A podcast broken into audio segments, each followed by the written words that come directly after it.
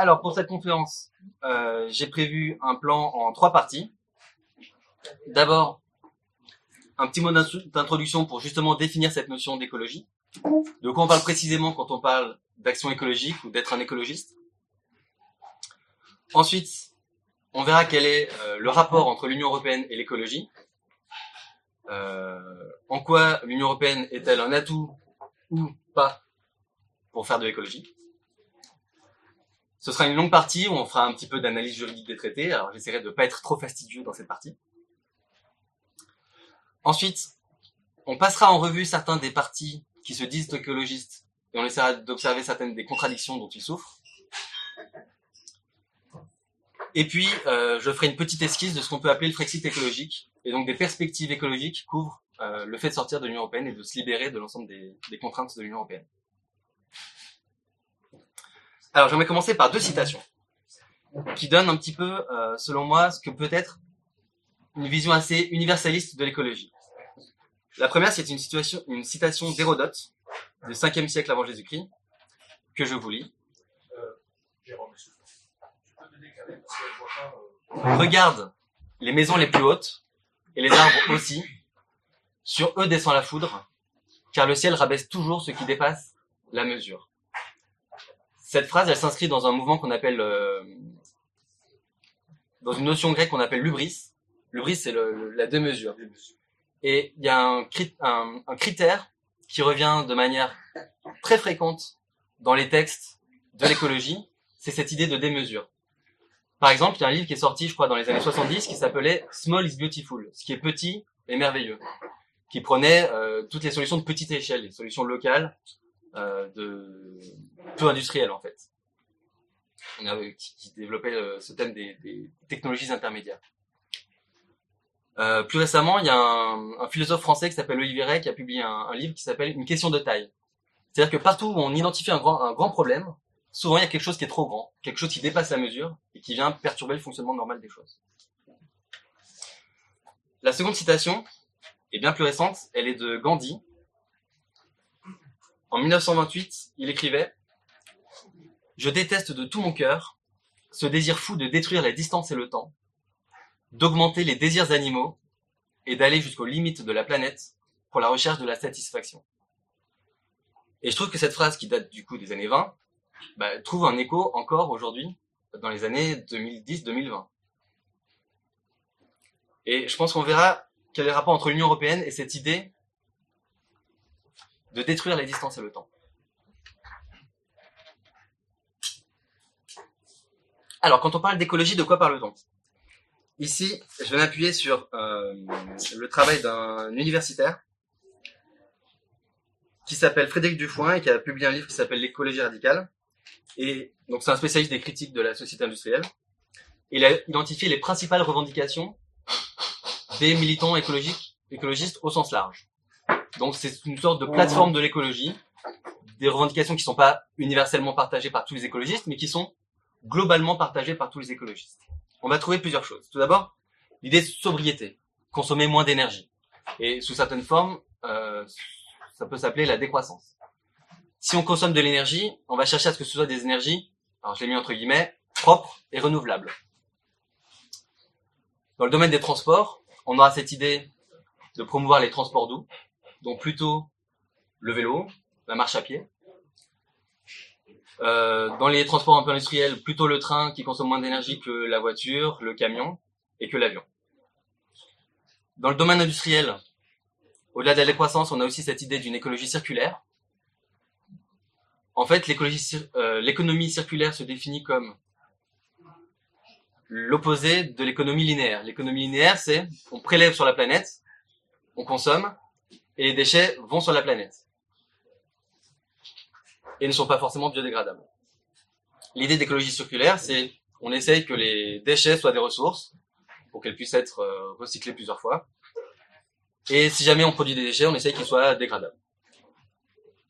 La lutte contre les produits chimiques traverse aussi le mouvement écologiste. La réduction, de la publicité. Il y a cette idée de, l'agression publicitaire. Il y a par exemple un journal qui s'appelle La Décroissance, qui est édité par une association qui s'appelle les casseurs de pub. Et puis il y a une vision qui est souvent un peu idéalisée de la paysannerie, l'idée d'un paysan qui travaille son petit lopin de terre avec quelques bestiaux. Euh, voilà, cette, cette ferme un petit peu rêvée, qui serait une toute petite ferme, avec une petite famille qui vit sur son, sur son exploitation. Ça, c'est une sorte de plateforme commune. Maintenant, l'écologie, c'est un sujet clivant. Il y a plein de sujets d'écologie qui sont clivants, voire très très clivants. Alors, en voici quelques-uns. La place de la technologie en état. Est-ce qu'on a le droit de se servir de toute forme de technologie ou est-ce qu'il y a des limites? Est-ce que euh, la basse technologie est préférable à la haute technologie? Est-ce que la haute technologie fait partie de la solution ou fait partie du problème? C'est une question qui divise les écologistes. La place de l'État. On le verra quand on parlera d'Europe Écologie Les Verts. Euh, la place de l'État, euh, c'est un sujet de débat. Certains écologistes sont vraiment pour l'échelle locale, un maximum de décentralisation. Plus on décentralise, mieux c'est, jusqu'à l'autonomie d'un petit village, etc. D'autres, au contraire, n'ont aucun problème à l'idée de technostructure ou d'un gouvernement global euh, mondial. Le mix énergétique est un sujet de débat à non plus finir. On peut parler de nucléaire, d'éoliennes, de pétrole. Euh, c'est un grand sujet de débat. On peut faire des, des conversations interminables. Et il y a aussi, euh, ce sont des sujets qui touchent beaucoup les ingénieurs. Les ingénieurs adorent parler de ça aussi. La place de l'animal. Est-ce qu'on a le droit ou pas de manger les animaux, de tuer les animaux? Ça, c'est une question aussi qui va diviser chez les écologistes. Certains sont tout à fait à l'aise avec l'idée d'un petit élevage euh, pour la consommation humaine, et d'autres, euh, bah, ce qu'on appelle le mouvement vegan, euh, seront hostiles à ça. Les écologistes, évidemment, peuvent s'écharper sur tout ce qui est question de société, de, manière, de la même manière que l'ensemble de la société peut se diviser sur ces questions-là. Et puis, il y a un sujet qui est souvent considéré comme tabou, et je pense à raison, c'est l'idée de, c'est le fait de parler de surpopulation, ou de la population, d'un niveau de population optimal.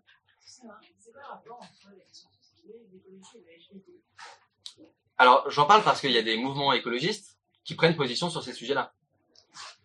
Et dans l'imaginaire collectif, à cause justement de l'activisme de certains de ces, de ces, partis politiques, par exemple, on associe euh, ces questions ensemble. Parce que des partis écologistes parlent et prennent position de manière éventuellement clivante sur ces sujets-là. Le sujet qui les concerne pas. On, on, peut, on peut être d'accord sur le fait que certains de ces sujets sont loin de l'écologie, oui.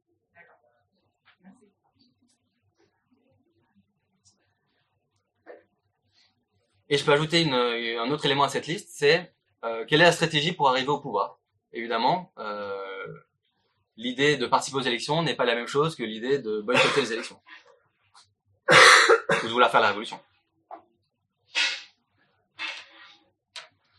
Alors, quand on parle d'écologie, on parle souvent d'urgence. C'est un mot qui revient quasiment systématiquement euh, dans les médias quand on parle de, de la question écologique.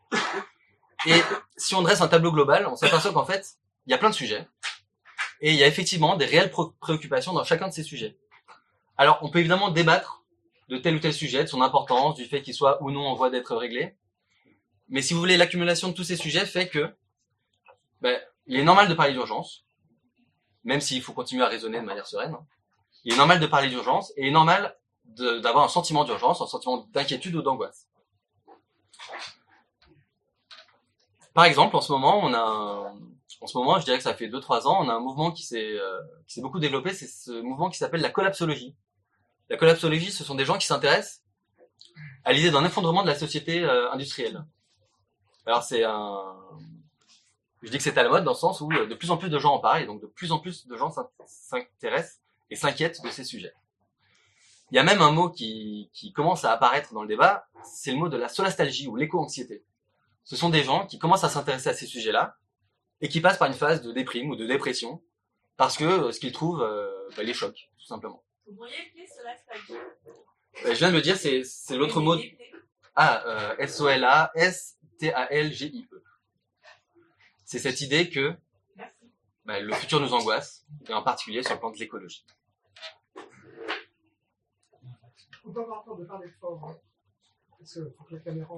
Alors, pour finir sur cette introduction, il me paraît évident que l'action écologique est nécessaire elle est nécessaire et il faut une action, une action vigoureuse. Parmi les actions indispensables, il faut que ça passe par le champ politique. Donc il faut inscrire l'écologie dans le champ politique. Il faut que euh, dans le domaine politique, on défende l'écologie. On peut se mettre d'accord sur le fait qu'il y a une écologie universelle. C'est ce que j'ai essayé de démontrer avec cette notion de démesure. Mais il y a aussi beaucoup de divisions chez les écologistes. Donc, si on veut faire de l'écologie de manière sérieuse, je pense qu'il est préférable de le faire avec un large rassemblement, un large rassemblement, un large rassemblement, c'est-à-dire de trouver une voie pour l'écologie qui soit relativement consensuelle, qui soit partagée de la gauche jusqu'à la droite. Et, euh, et je pense que c'est préférable à une écologie clivante qui essaierait euh, d'être majoritaire, ce qui peut prendre très très longtemps. Alors je préférerais que les questions viennent à la fin, si ça te dérange pas.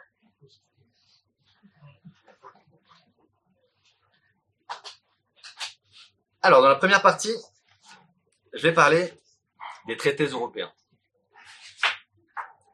Et pas seulement. On va voir que euh, sortir des traités, c'est pas forcément suffisant.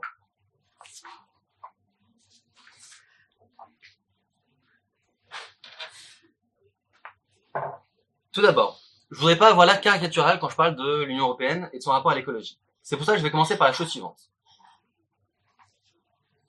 D'après vous, quels sont les apports positifs, les contributions positives de l'Union européenne à l'écologie qui ont eu lieu ces dernières décennies?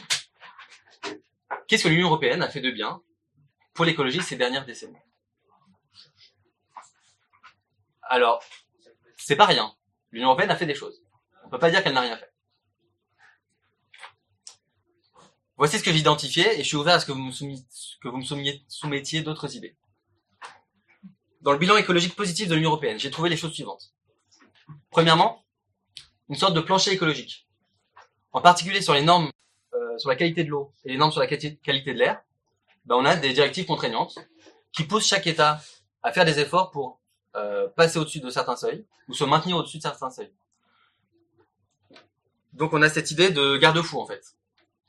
Aujourd'hui, un État de l'Union européenne qui voudrait, euh, parce que euh, sous l'influence de certaines multinationales, dégrader complètement la qualité de son eau, se ferait taper sur les doigts par, euh, par l'organisation de Bruxelles.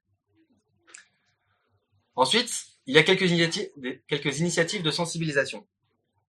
J'ai noté par exemple, il y a une semaine européenne du développement durable. Il y a une semaine européenne de l'énergie durable. Il y a une semaine européenne de réduction des déchets. Il y a aussi des écolabels. Et peut-être bientôt, c'est en préparation, une journée européenne sans voiture. Donc voilà, ce sont des, ini- des initiatives symboliques, mais sans réelle portée concrète. L'Union européenne ensuite proclame des objectifs souvent très élevés. Vous avez peut-être entendu dire dans les médias que l'Union européenne était la zone du monde qui est la plus ambitieuse sur le plan écologique ou sur le plan climatique, ou la zone euh, où euh, les exigences sont les plus élevées. Et c'est vrai qu'il y, a un discours qui, est récurrent, hein, qui, donne ces, ambitions-là. Je peux citer par exemple euh, l'objectif des 3 x 20. Les 3 x 20, c'est 20% de réduction de, la consommation d'énergie par unité de production. Donc une réduction, de l'eff- une augmentation de l'e- l'efficacité énergétique. Euh, 20% d'énergie renouvelable. C'est un objectif hein, pour qu'il y ait moins de 80% du coût d'énergie euh, non renouvelable. Et euh, 20% d'efficacité énergétique, 20% sur l'énergie renouvelable. Le troisième m'échappe. Je vais le retrouver. Et enfin, j'ai noté des mesures, des mesures de faible portée. Alors, qu'est-ce que j'appelle des mesures de faible portée?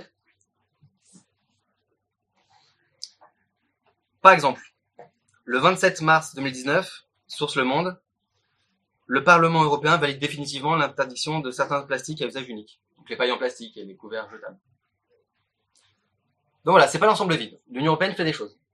Mais ce que nous allons voir ensemble, c'est que ben, ces éléments positifs sont un peu ridicules en fait, comparés aux aspects négatifs. Je vais essayer de vous le démontrer. Alors on va se plonger dans les textes. Pourquoi? C'est obligatoire pour la raison suivante, c'est que le droit européen prime sur le droit français. Donc les textes que je vais vous projeter là sont la loi, la loi qui s'applique à nous et aux autres nations qui appartiennent à l'Union européenne. Alors pourquoi est-ce que le droit européen est supérieur? C'était pas le cas au départ, euh, quand la communauté économique européenne a été créée. Ça s'est fait progressivement et pour la France, ça s'est fait en particulier au tournant des années 90. En 1989, pour la première fois, le Conseil d'État français dit qu'une loi, nationale ne peut plus l'emporter sur les dispositions d'un traité européen. Et en 1990 et 1992, c'est la même chose pour les règlements européens et les directives. Donc les règlements européens et les directives, tout comme les traités, sont supérieurs au droit français. Par ailleurs, dès 1992, entre dans la Constitution française le fait que bah, l'Union européenne, euh, comment dire, la République française participe à la communauté européenne. Et euh, donc c'est l'article 88-1 au départ. Et euh, il a été refait en 2009 sous Sarkozy. La République participe à l'Union européenne, constituée d'États qui ont choisi librement d'exercer en commun certaines de leurs compétences en vertu, en vertu du traité sur l'Union européenne et du traité sur le fonctionnement de l'Union européenne, tel qu'il résulte du traité signé à Lisbonne le 13 décembre 2007.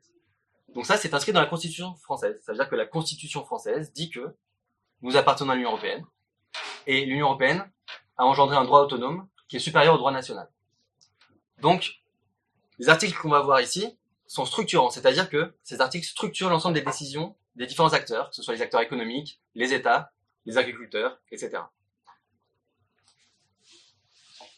Alors, j'ai choisi de vous parler de l'article 3.3 du TUE, des articles 32, 38 et 39, 63 et 106 du TFUE. En fait, finalement, euh, l'Union européenne, c'est quoi? C'est un ordre juridique. Hein. C'est simplement l'appartenance à une, à une technostructure qui édicte des lois auxquelles on doit se soumettre. Alors commençons par l'article 3.3 du TUE, du traité sur l'Union européenne. Alors, il est important de restituer dans le contexte. Qu'est-ce qu'il y a avant ce, cet article-là? On a d'abord un préambule. Il y a un article premier du TUE qui parle, qui institue l'union sans cesse plus étroite. On a un article 2 sur les valeurs de l'union. Donc l'union euh, défend la dignité humaine, la liberté, la démocratie, l'égalité, le respect de l'état de droit, etc. Et dans cet article 3, on a les objectifs de l'Union. Et le point 3 de cet article vient après le point 1 qui promeut la paix et le bien-être des peuples. Et le point 2 qui instaure un espace de liberté, de sécurité et de justice sans frontières intérieures, avec notamment la libre circulation des personnes. Donc le point 3 de cet article 3. Je vous le lis. L'Union établit un marché intérieur. Elle œuvre pour le développement durable de l'Europe. Alors vous notez que c'est pas l'inverse. C'est pas l'Union œuvre pour le développement durable, elle établit un marché intérieur. C'est d'abord elle établit un marché intérieur, elle œuvre pour le développement, le développement durable de l'Europe, fondé sur une croissance économique équilibrée et sur la stabilité des prix, une économie sociale de marché hautement compétitive, qui tend au plein emploi et au progrès social, et un niveau élevé de protection et d'amélioration de la qualité de l'environnement. Elle promeut le progrès scientifique et technique. Alors, il s'agit de savoir quel est le progrès technologique en question.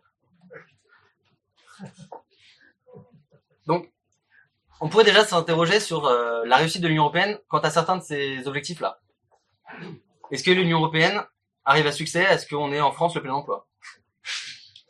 Est-ce que l'Union européenne parvient avec succès? À ce qu'on soit en France avec une politique de progrès social?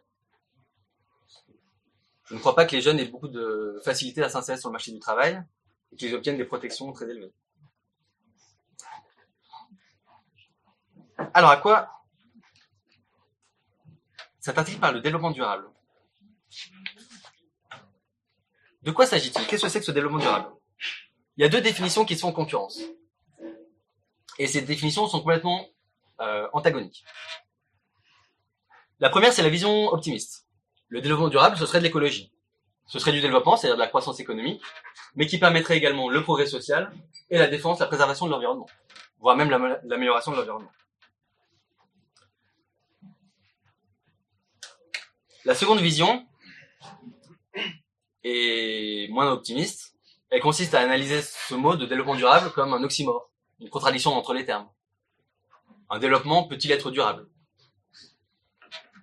Euh, Dave Jensen, c'est un activiste de l'écologie profonde américaine, dit que le développement durable n'est rien d'autre qu'une destruction durable. Et on détruit pendant longtemps. Un universitaire suisse, euh, qui a des idées plutôt situées euh, en tout cas qui, parle beaucoup de décroissance, a, a, consacré un grand livre sur la notion de développement et écrit la chose suivante. Le développement durable, ou plutôt le développement, le développement.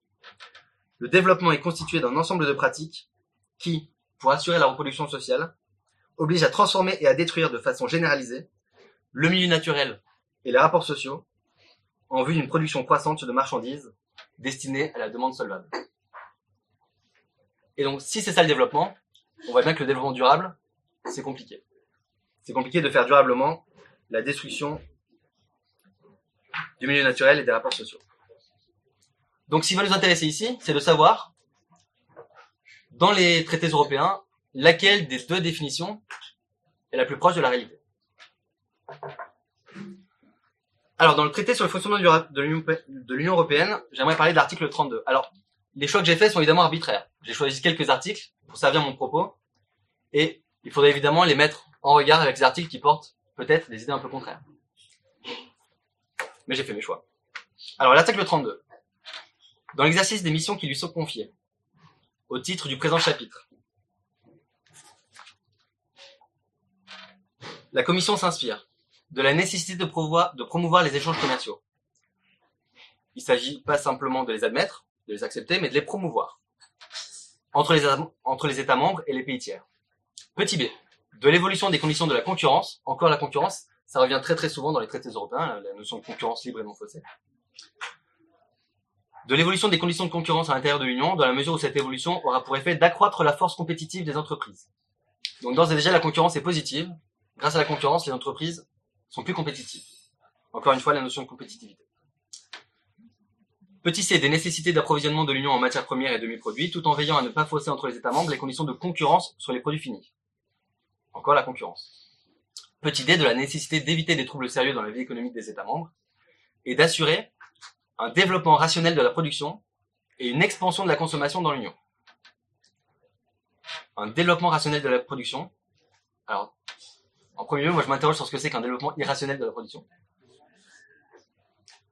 Et puis l'expansion de la consommation. Et là, on n'a pas de limites qui sont posées à ça.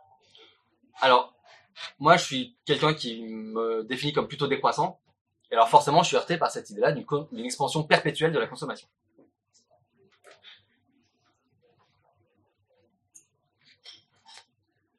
Alors, quelles sont les conséquences de la promotion des échanges commerciaux? Eh bien, c'est la croissance du commerce international.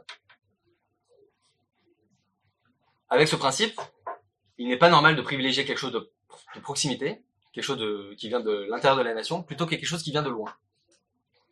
Et donc la, conséquence, c'est beaucoup de transport. C'est-à-dire que les objets qu'on consomme, que ce soit les particuliers ou les entreprises, viennent, et viennent de plus en plus, de loin ou de très loin. Et donc, cela va de pair avec la création, l'institution d'infrastructures de grande ampleur. Ici, c'est le port de Rotterdam. Et on voit bien un milieu qui a été complètement artificialisé. C'est peut-être une baie tout à fait, euh, tout à fait pleine de nature auparavant. Euh, J'ose à peine imaginer un, marsouin ou un phoque dans ce paysage. Et donc, euh, on crée des grandes infrastructures pour servir cette expansion, euh, cet accroissement du transport international. Depuis le début de l'année, on a eu deux incidents qui montrent le problème de cette promotion des échanges internationaux. Voici à gauche l'île de Borkum. C'est une île qui est au nord de l'Allemagne. C'est euh, une très belle île. Ça peut faire penser à l'île de Ré ou à l'île de Léon. Euh, avec beaucoup de nature. On trouve dans cette île euh, des oiseaux, des oiseaux migrateurs, des poissons, des homards, des phoques et des, des marsouins. Et cette île appartient, appartient à, à l'archipel de la Frise, qui va euh, depuis euh, les Pays-Bas jusqu'au Danemark. Donc tout le nord de l'Allemagne. Et l'inconvénient de cette île, parce qu'elle a un inconvénient, cette île, c'est qu'elle est située près de l'embouchure d'un grand fleuve, allemand. Du coup, passe tout près de cette île, de façon euh, quotidienne, des navires de commerce. Et le 2 janvier 2019, à peine passé les fêtes, près de cette île, un bateau de transport de marchandises, le MSC Zoé, a subi une petite tempête, un coup de vent. À cette occasion, 270 conteneurs sont tombés à l'eau. Alors que contenaient ces conteneurs bah, Des marchandises, hein. Euh, pièces détachées de voitures, écrans plats, ampoules électriques, des meubles, des jouets, donc tout ça est tombé au fond de l'eau. hein. Au moins quatre des conteneurs contenaient une substance toxique qui s'appelle du peroxyde organique en poudre. C'est utilisé par les industries du plastique pour faire du polystyrène du PVC et du caoutchouc. C'est utilisé pour des, accéléra- des accélérateurs, activateurs, catalyseurs, agents réticulants, agents vulcanisants, agents de durcissement. Donc c'est un, c'est un produit chimique en fait de l'industrie euh, du plastique et du caoutchouc. Alors là on se dit, euh, mince, 270 conteneurs qui sont tombés à l'eau, c'est beaucoup. Il faut relativiser. C'est très peu pour ce navire. Ce navire ne transporte pas 270 conteneurs ou 300 ou 3000 conteneurs. Ce navire, le MSC Zoé, transporte de manière ordinaire jusqu'à 19 000 conteneurs. Un conteneur, ça fait 2,5 mètres de haut. Si on les empile verticalement, ce seul bateau, en un seul tra- trajet, peut transporter des conteneurs qui feraient 10 fois la taille du Mont Blanc, empilés les uns sur les autres. Donc le bateau, à l'occasion de ce coup de vent, n'a perdu qu'une toute petite partie de son, euh, de son chargement. Alors quelques chiffres sur ce bateau, qui est devenu une sorte de nouvelle norme. C'est un bateau qui a été construit assez récemment en Corée du Sud, et il mesure 400 mètres de long. C'est moitié plus long que le Titanic. Il est équipé d'un moteur diesel de 86 000 chevaux. Alors j'espère que c'est du diesel raffiné. Euh, je sais que pour ces- ce type de bateau, on a souvent recours à du fuel lourd, qui est pas raffiné et qui émet beaucoup de, polluants. Et euh, pour manœuvrer ce bateau, il suffit de 22 personnes. Donc là, on s'aperçoit qu'il y a un- une certaine productivité qui est mise à l'œuvre. En fait, tous les chargements se font par les grandes rues qu'on a vues euh, sur les terminaux portuaires. Et donc, il y a très peu de main-d'œuvre. Très peu de- d'emplois, en fait, qui dépendent de ça. Et donc, avant de subir ce coup de vent, euh, d'où venait ce bateau? Eh bien, il venait du Portugal, et avant ça de l'Égypte, et avant ça de la Malaisie. Et son point de départ, c'était euh, la Chine, et il arrivait vers le, vers le port de Bremerhaven, en Allemagne. Donc, c'est un, bateau qui a l'habitude de faire des navettes entre la Chine et l'Allemagne. Vous comprenez pourquoi. Alors, au passage, je note que c'est un bateau qui bat pavillon du Panama, euh, possédé par une entreprise qui a été fondée en Italie, mais dont le siège social est depuis quelques années à Genève, en Suisse. Et j'ai trouvé qu'elle avait fait 6 milliards de dollars de bénéfices en 2014. Alors, l'Union Européenne n'est pas responsable du coup de vent. Par contre, ce qui est un peu plus effrayant, c'est que bah, c'est un incident, c'est quelque chose qui arrive parce que bah, de façon quotidienne, il y a tellement de bateaux qui passent que ce genre de choses arrive tout simplement. C'est assez inévitable. Alors, la petite carte que vous avez euh, en bas à droite, la map monde, on a en vert, les petits points verts, ce sont des bateaux cargo qui embarquent des conteneurs, et les points rouges, des tankers ou des super tankers qui embarquent du pétrole. Autre incident, à la fois différent et similaire. Le 12 mars 2019, à l'ouest de La Rochelle, euh, un bateau a pris feu. C'est le Grande America. Il a coulé par 6 4600 mètres de fond. À cause d'un incendie qui avait, démarré du coup euh, deux jours avant. Il a mis deux jours à couler. Alors ce bateau-là, il venait de Hambourg et il allait à, Casablanca au Maroc. Les 27 occupants du navire ont été secourus. Et ce bateau est un hybride roulier, tank- euh.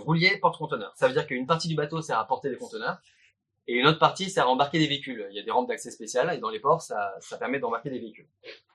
Alors, ce bateau entièrement coulé sa cargaison avec. Qu'est-ce qui est tombé au fond de l'eau?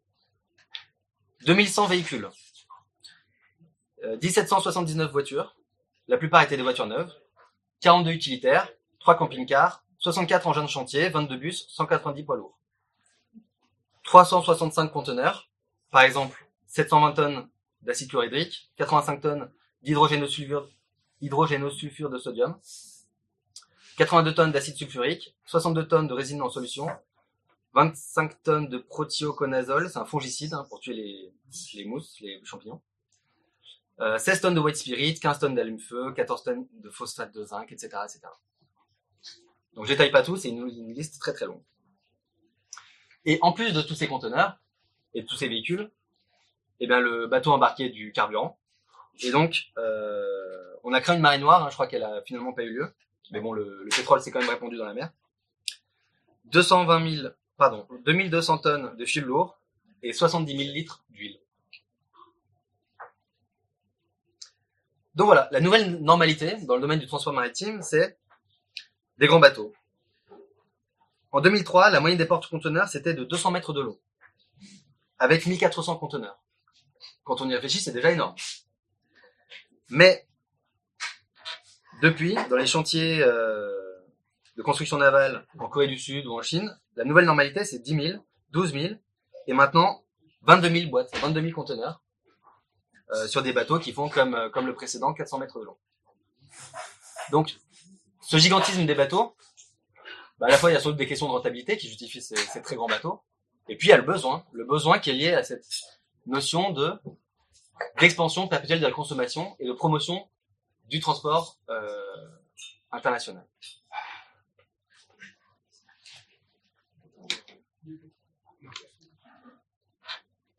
Dans les années 60, quand on achetait des produits, qu'on soit un particulier ou une entreprise, il y avait à peu près 12% de ce qu'on achetait qui venait de l'étranger. Et ces dernières décennies, ce chiffre n'a fait qu'augmenter, et désormais il atteint presque 40% du PIB. C'est-à-dire que maintenant, quand des acteurs économiques euh, au niveau mondial hein, euh, achètent des produits, des marchandises, 40% vient de l'étranger. Et plus le temps passe, plus ce qu'on achète vient de loin. Alors il ne s'agit pas d'être xénophobe et de dire qu'on n'a pas le droit d'importer des choses qui viennent d'ailleurs. Il s'agit simplement de dire que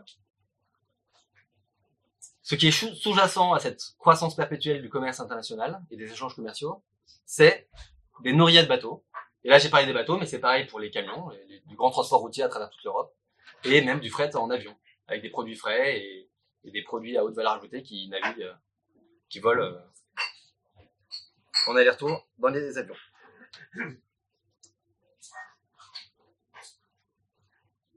Alors ensuite, l'article 32 contenait cette notion d'expansion de la consommation. En France, par exemple, chaque année, il se vend 2 millions de voitures. Alors, j'en suis très content pour les gens qui travaillent chez Renault, chez Peugeot ou chez les concurrents. Très content pour les garagistes qui ont du travail. Maintenant, l'expansion de la consommation, ça veut dire quoi? Ça veut dire, bah, est-ce que quand on atteint 2 millions, on veut aller vers 3 millions, 4 millions, 5 millions, 10 millions? Et puis les voitures qui sont vendues aujourd'hui sont pas les mêmes que celles qui sont vendues il y a quelques années. La deux chevaux, par exemple, elle pesait 500 kilos. Maintenant, une voiture, ça fait couramment une tonne et demie. Trois fois plus. Elle avait une puissance de moins de 30 chevaux. Maintenant, une voiture, elle fait couramment 100 ou 150 chevaux. La deux chevaux, toujours, a été produite sur un modèle qui a pu évoluer, mais qui était relativement similaire, pendant 42 ans. Entre 1948 et 1990. Désormais, la normalité, c'est que les concurrents, sous l'effet de la concurrence, sont devenus plus compétitifs. Et donc, bah, pour être compétitifs, ils vendent des modèles séduisants, renouvelés fréquemment. Maintenant, les constructeurs automobiles changent leurs véhicules, et je parle même pas des recy- recyclages qu'il y a entre temps, tous les 5 ou 6 ans. Et ils essaient de faire encore plus court. Donc cette idée d'expansion de la consommation couplée à la concurrence et la compétitivité, ça donne quoi? Ça donne des objets, j'ai parlé des voitures, mais c'est valable pour n'importe quelle marchandise, des objets qui ont peut-être des durées de vie plus courtes, des objets qui, pour être séduisants, bah, vont recourir aux gadgets, ou recourir au phénomène de mode, ou alors vont recourir à la publicité pour pousser les consommateurs à changer d'objet alors que les précédents fonctionnaient finalement encore et étaient encore valables. Il s'agit même de ringardiser les objets, passés. Hein. Et puis forcément, puisque la consommation augmente perpétuellement, forcément, on va consommer davantage de ressources. Donc on se dirige de plus en plus vers un modèle extractiviste. On doit sortir du sol bah, des plus grandes quantités d'énergie, de pétrole euh, et des plus grandes quantités de métal ou de minerais. Et puis, en fin de vie, produire toujours davantage de déchets. Donc, pardon. Quelles sont les conséquences de cet article 32 Premièrement, la croissance du commerce à longue distance avec toute une série de nuisances qui sont associées, illustrées par ces deux incidents qui, encore une fois, sont pas la faute de l'Union européenne. Ces flux à très grande distance, où les marchandises viennent de très loin et quelquefois en flux tendu, c'est-à-dire sans qu'il y ait de stock. Ça conduit à une fragilisation, c'est-à-dire une absence de résilience du commerce mondial. Je peux en donner rapidement un ou deux exemples. Quand un volcan a fait euh, éruption en Islande il y a quelques années, ce volcan qui s'appelait euh, Eyjafjallajökull, je me suis entraîné. Alors le grand panache de fumée a bloqué au sol un certain nombre d'avions pendant quelques quelques jours, quelques semaines. Eh bien, ça a perturbé le fonctionnement de l'économie en France. De même, quand un tsunami a eu lieu au large de Fukushima, euh, au Japon, il y a quelques années, eh bien, ça a paralysé les autres entreprises qui avaient de l'activité en France. Ça a paralysé, par exemple, des usines de voitures, dont les pièces détachées ne pouvaient plus venir du Japon. Donc, en cumul avec les doctrines scientifiques du juste à temps, le fait qu'on n'ait pas de stock et qu'on fasse venir autant que besoin euh, de manière quasi instantanée ou de, en temps réel, et ben ça fragilise le commerce international, ça le rend euh, peu résistant au choc en fait, peu résilient. Ça conduit à l'hyperconsommation. Bah, L'expansion de la consommation, ça mène forcément à ça. Une course à l'innovation et un raccourcissement de la durée de vie des objets. Du coup, l'extractivisme, sortir du sol l'énergie et les matières premières. Et un amontellement de déchets dont on souvent on ne sait plus quoi faire. Et puis, tout ceci se fait avec une grande dépendance à un pétrole abondant et bon marché. Pourquoi? Parce que les navires carburent au fuel, les camions carburent au pétrole, au diesel, et euh, les bateaux carburent au kérosène. Donc tout ça, c'est du pétrole. Et donc c'est une dépendance importante à cette euh, matière première, euh, dont on sait qu'à terme, elle pourrait manquer. Alors après avoir parlé de consommation, je vais parler d'agriculture.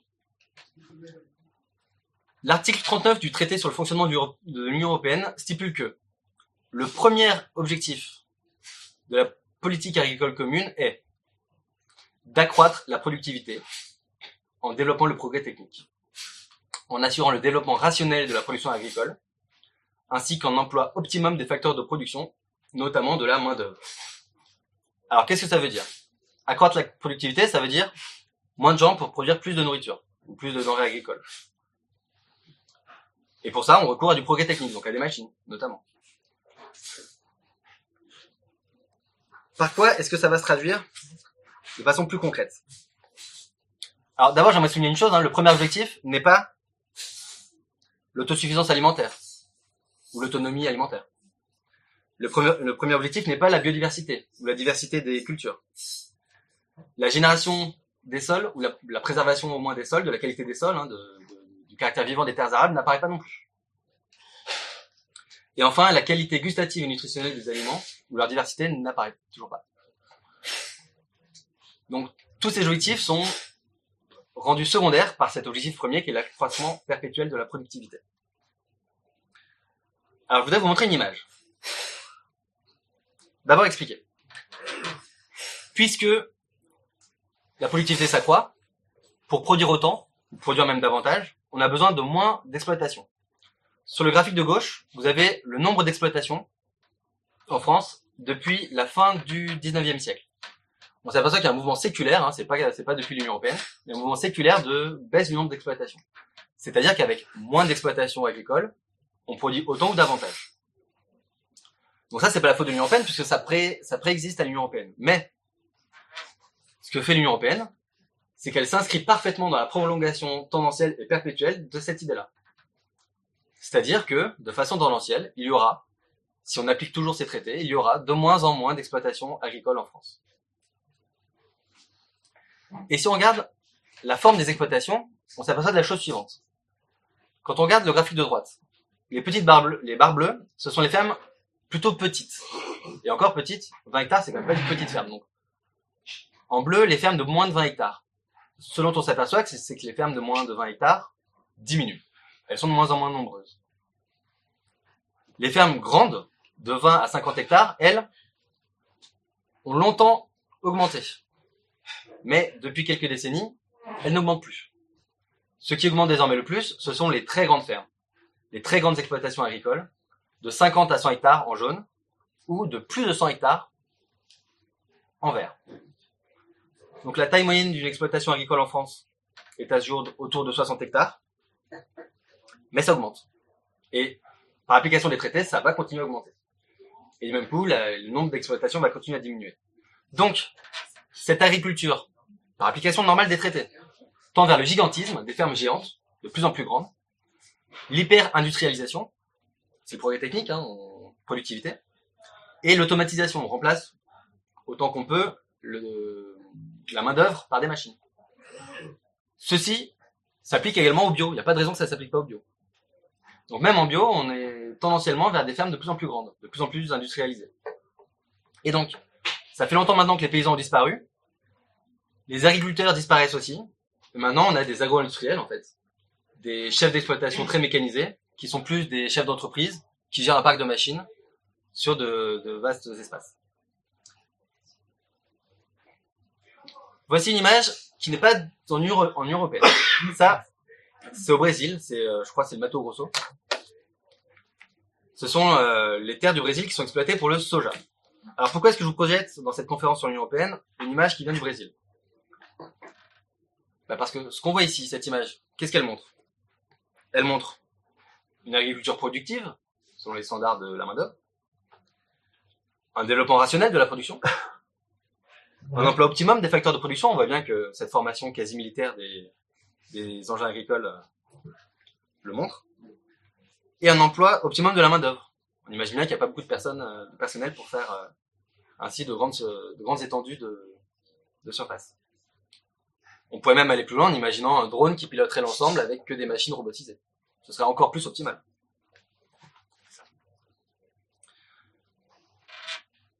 Donc, cette image brésilienne est une illustration du modèle vers lequel on tend, par application normale des traités. Et, même si des agriculteurs ne voulaient pas tendre vers ce modèle-là, eh bien, le libre-échange dont on reparlera fait que nos exploitations agricoles sont en concurrence avec ces, agriculteurs ces agricultures-là, ces formes d'agriculture-là. Donc, un agriculteur euh, français ou européen doit s'aligner pour rester compétitif face à ce type d'agriculture. Autre image, toujours pas en Union Européenne. Voici une image de Californie. Et la raison pour laquelle je vous montre cette image, c'est à cause de ce sol gris et poussiéreux. Alors, c'est peut-être une impression visuelle, mais j'ai l'impression ici que le sol est réduit à une simple éponge neutre sans vie, c'est mort, il n'y a pas d'importance à ce que le sol soit vivant. Et finalement, à quoi sert le sol? Bah, Il sert simplement de plateau, vide, sur lequel on va planter des graines, apporter tous les intrants, ce qu'on appelle les intrants, donc les, tous les engrais et les, pesticides pour, euh, pour euh, les pesticides, pour faire pousser les, les denrées agricoles.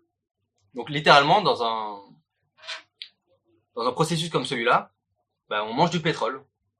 Ou alors on mange euh, du gaz, parce que les engrais sont, souvent fabriqués à partir de l'énergie du gaz. J'en viens à l'Europe. Voici une image espagnole. On est dans le sud de l'Espagne, à Almeria. Et tous ces trapèzes et ces rectangles blancs que vous voyez, ce sont des serres. Je vais vous lire un petit extrait de la page Wikipédia qui parle des serres à Almeria. La culture sous serre est grandement développée dans la région d'Almeria puisque euh, plus de 40 000 hectares de terre sont recouvertes par ce que les Espagnols appellent, appellent des invernaderos, ce que l'on appelle el mar de plástico, la mer de plastique. De cette culture sous serre résulte la plus grande production de légumes pour les pays d'Europe et du Nord, pour les pays d'Europe du Nord en saison hivernale. Donc, bah, les légumes qu'on va avoir sur nos étals ou dans les supermarchés euh, en hiver chez nous peuvent venir de là. La production en légumes non est de 3 millions de tonnes par an. Euh, sur le plan écologique, les serres posent de gros problèmes principalement pour trois raisons. La rareté de l'eau dans les nappes phréatiques de la région oblige les agriculteurs à importer 80% de l'eau qu'ils utilisent. Deuxièmement, l'utilisation de pesticides pour protéger les plantes et de produits phytosanitaires pour fortifier les sols et les enrichir sont extrêmement néfastes pour l'environnement et pour les humains qui les utilisent à longueur de journée. Troisièmement, les déchets plastiques produits sont énormes et une partie finit dans l'environnement à polluer. Et c'est vrai que dans un tel paysage, on imagine plus une feuille de plastique volée au vent qu'un oiseau. Sur un plan économique, ces serres semblent parfaites puisqu'elles permettent à l'Espagne d'exporter un grand nombre de produits et emploient beaucoup de monde.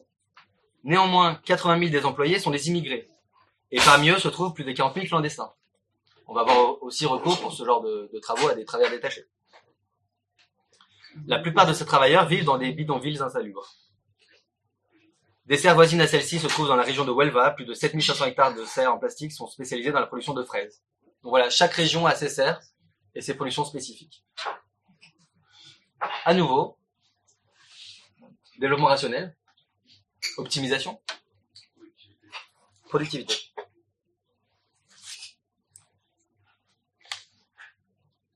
Conséquence de cette agriculture, bah, tout est en monoculture, c'est très peu diversifié, et on retient uniquement les, variétés les plus productives. Donc c'est vraiment de la monoculture avec très peu de diversité. Du coup, euh, ce modèle implique, presque par nature, l'utilisation de pesticides. François Asselineau a fait une euh, très bonne vidéo il y a quelques semaines, c'était il n'y pas très longtemps, sur le déclin des insectes. Et le constat était tout à fait alarmant. À cause en particulier, c'est pas la seule raison, il y en a d'autres, à l'échelle globale, à l'échelle mondiale, à cause en particulier de ce modèle d'agriculture industrialisée, les insectes disparaissent. Euh, donc c'est une méta-analyse euh, par des chercheurs au- australiens. Au- Aujourd'hui, environ un tiers des espèces, donc on parle des insectes, sont menacées d'ex- d'extinction, et chaque année, environ 1% supplémentaire s'ajoute à la liste. Donc chaque année, il y a des tas et des tas d'espèces supplémentaires d'insectes qui sont de- qui deviennent menacées sans, sans qu'elles l'étaient auparavant. Et euh, j'ai regardé cette vidéo de François Asselineau et j'ai regardé les commentaires euh, sous la vidéo euh, YouTube euh, de cette vidéo. Et il y a plusieurs commentaires qui m'ont vraiment rendu triste. J'ai vu plusieurs témoignages de gens qui, je pense, habituellement ne sont pas très dans l'écologie, pas, pas nécessairement.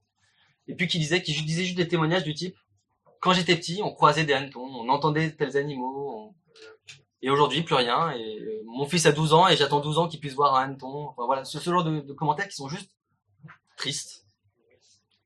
Et j'aimerais dire une chose, très souvent quand on parle de biodiversité dans les médias, on, le, on en parle du point de vue de l'utilité pour les humains. On dit c'est dommage pour notre industrie. Mais en fait, en soi, ce sont des populations qui diminuent, des espèces qui disparaissent, mais en soi, c'est grave. Il n'y a pas besoin d'aller chercher l'utilité humaine pour dire que c'est grave. Donc, ce modèle agri- agricole euh, conduit au déclin de la vie sur Terre. On peut le dire comme ça, hein, c'est pas une exagération. Alors, les pesticides et les produits phy- phytosanitaires vont se retrouver euh, un peu partout. Les journalistes du journal Marie-Claire ont eu l'idée un peu saugrenue de tester euh, leurs enfants. Ils ont testé, ils ont fait un test complet avec les substances chimiques indésirables, donc les pesticides, les composés chimiques, et puis les métaux, euh, les métaux lourds aussi. Et alors, qu'est-ce qu'ils ont trouvé? Sacha, 4 ans, 51 molécules à risque. Isor, 13 ans, 40 molécules à risque. Octave, 5 ans, 62 molécules à risque. Marty, 18 ans, 52 molécules. Marpessa, 12 ans, 57. Violette, 8 ans, 48. Et dans l'article que j'invite tout le monde à lire, qui est intéressant, euh, de Marie-Claire, il conclut en disant que nos enfants, en fait, appartiennent à la génération pesticides. Alors évidemment, moi, j'incite plutôt à manger bio quand on a les moyens. hein. C'est mieux de manger bio parce qu'il y a moins de pesticides. Mais euh, on imagine que les enfants de, journalistes de Marie-Claire bah, mangent plutôt du bio. Et qu'en fait, ça ne suffit pas. C'est très bien de manger bio, mais ça ne suffit pas. On est exposé par de multiples sources. Et il n'y a pas que l'agriculture, en fait. hein. Quand on regarde de près, euh, faut pas accuser que l'agriculture. Il y a aussi les cosmétiques, les produits d'hygiène et d'autres secteurs. Et puis les métaux lourds, c'est pas spécialement l'agriculture non plus. Mais voilà, la génération pesticide. C'est encore là, ici, d'une grande tristesse. Alors, on a parlé des champs. On n'a pas encore parlé d'élevage. Dans l'élevage, c'est pareil. Même article 39. Ici, c'est la ferme des mille vaches, euh, près d'Abbeville, dans la Somme. La course à la productivité, à laquelle oblige l'article 39 plus le libre-échange, mène à la multiplication de ce genre de fermes. C'est pas une anomalie, c'est pas un accident, c'est, encore une fois, c'est la nouvelle normalité. On se dirige vers ce modèle. Donc l'article 39 des traités du TFUE rend ça parfaitement normal. Alors cette ferme des mille vaches a ouvert en 2014. Euh, l'an- L'année précédente, bah, il y a des militants, notamment de la Confédération paysanne, qui avaient, euh, fait des actions de point, qui avaient essayé de faire un démontage, un peu comme, José Bové avec le McDo euh, il y a un certain temps. Et puis ils ont été condamnés finalement à 100 000 euros, et puis la ferme s'est faite. Alors, qu'y a-t-il dans cette ferme? Alors il n'y a pas 1000 vaches, il y en a un peu moins, je crois que c'est autour de 800, 850. Et puis ce sont des fermes qui vivent en hangar en fait, elles sortent pas dehors, il n'y a pas besoin d'aucun parcours. Elles vivent sur plancher en béton. Et puis on voit ici en haut à gauche ce qu'on appelle un carrousel, donc un grand tourniquet où les vaches entrent. Le temps de faire le tour, elles sont, euh, bah, la traite a lieu et puis elles, elles repartent. Et avec ce système et cette ferme euh, on fait euh, trois traites par jour. Parce qu'un agriculteur, si c'était pas robotisé, un agriculteur aurait vraiment du mal à faire ça. C'est la musique qui a créé ça. maintenant. Alors, ce qui est étonnant, c'est que cette ferme euh, va peut-être fermer parce que son modèle économique euh, est très bancal. Parce qu'on rendu compte que cette ferme ne gagnait pas d'argent, n'avait pas prévu de gagner de l'argent avec le lait, mais avec un méthaniseur, c'est-à-dire une usine couplée à, euh, ce, hangar rempli de, bestiaux, un méthaniseur qui était censé produire de l'électricité. Et finalement, le méthaniseur n'a pas été autorisé, donc la ferme n'est pas si rentable que ça et pourrait, pourrait finalement fermer dans les années qui viennent. N'empêche que, on se dirige vers ça. Et pour nourrir entièrement la France en lait, il suffirait d'à peu près 2000 fermes de ce type-là. Donc il y aurait besoin que de 2000 exploitants agricoles. Alors la question c'est quel modèle on veut? Est-ce qu'on veut 2000 exploitations de lait ou est-ce qu'on en veut euh, 60 000 ou 100 000 Parce que là c'est du lait standardisé en plus. On n'aura que de la vache, euh, je crois que c'est Holstein, la variété. Et d'ailleurs, puisqu'on sélectionne les individus les plus productifs, donc on retient une seule espèce, et puis au sein de cette espèce, on retient que les individus les plus performants. Et donc, euh, dans certains cas, on a pu arriver à des situations où un unique taureau peut donner naissance à plusieurs dizaines de milliers de veaux. Là, j'ai le chiffre de 150 000 que j'avais trouvé, je crois, dans un article. Et comme on sélectionne les variétés les plus productives, eh bien, même dans les espèces animales d'élevage, on a des disparitions. C'est-à-dire que comme on sélectionne les variétés productives, bah, plus aucun agriculteur ne s'occupe des variétés moins productives. Et donc, on a des, espèces, euh, des variétés anciennes rustiques qui disparaissent aussi. Donc, non seulement la vie sauvage disparaît, la vie naturelle disparaît, mais la, vie d'élevage disparaît aussi. Donc, en, Europe, il y a plusieurs centaines d'espèces qui sont ainsi euh, menacées. Alors, comment ils nourrissent ce bétail? Bah, Puisque les vaches sortent pas, c'est pas de l'herbe. On importe du soja. Alors, je vous cite un extrait d'un article de West France, du 25 septembre l'an dernier. Le cargo Chloé, battant pavillon des îles Marshall, encore un, a, pointé, a pointé ses 229 mètres de coque ce mardi 25 septembre à l'entrée de la rade de l'Orient. Dans ses cales, 63 217 tonnes de soja chargées au Brésil et en Argentine. Le soja rentre dans la composition de la nourriture pour les animaux des élevages bretons qui finissent dans nos assiettes. Donc on mange les animaux qui ont mangé ça. C'est du soja transgénique dont la culture en Amérique du Sud est traitée au glyphosate, par exemple. Donc l'Orient en accueille environ 600 000 tonnes par an. Alors, pour se rendre un petit peu compte du facteur d'échelle, 63 000 tonnes, ça fait 63 millions de kilos, et on a à peu près 63 millions de Français, ça fait, en une seule livraison dans ce seul port de l'Orient, un seul bateau, un kilo par Français. Et sur l'année, toujours pour le seul port de l'Orient, 10 kilos par Français de soja.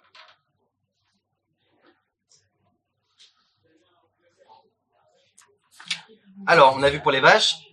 Pour les volailles, ça va être pareil. Alors ici, ce qui va être intéressant, c'est que euh, ces deux élevages-là sont des projets. Et ils sont pas encore faits, ils sont pas encore fabriqués, ils vont peut-être pas arriver au bout. Le premier, c'est à Flanche-Bouche dans le Doubs, qui prévoyait un élevage à 22 volatiles, volatiles par mètre carré. Donc vous prenez un mètre carré, vous mettez 22 oiseaux dedans. Et en tout, il devait y avoir 33 000 volailles. Ce projet a été rejeté en préfecture. Et ce qui est intéressant, c'est de regarder pourquoi.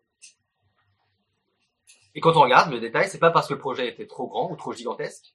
C'est parce qu'il y avait un défaut technique, il y avait une incapacité, je crois, de l'éleveur à, écouler tous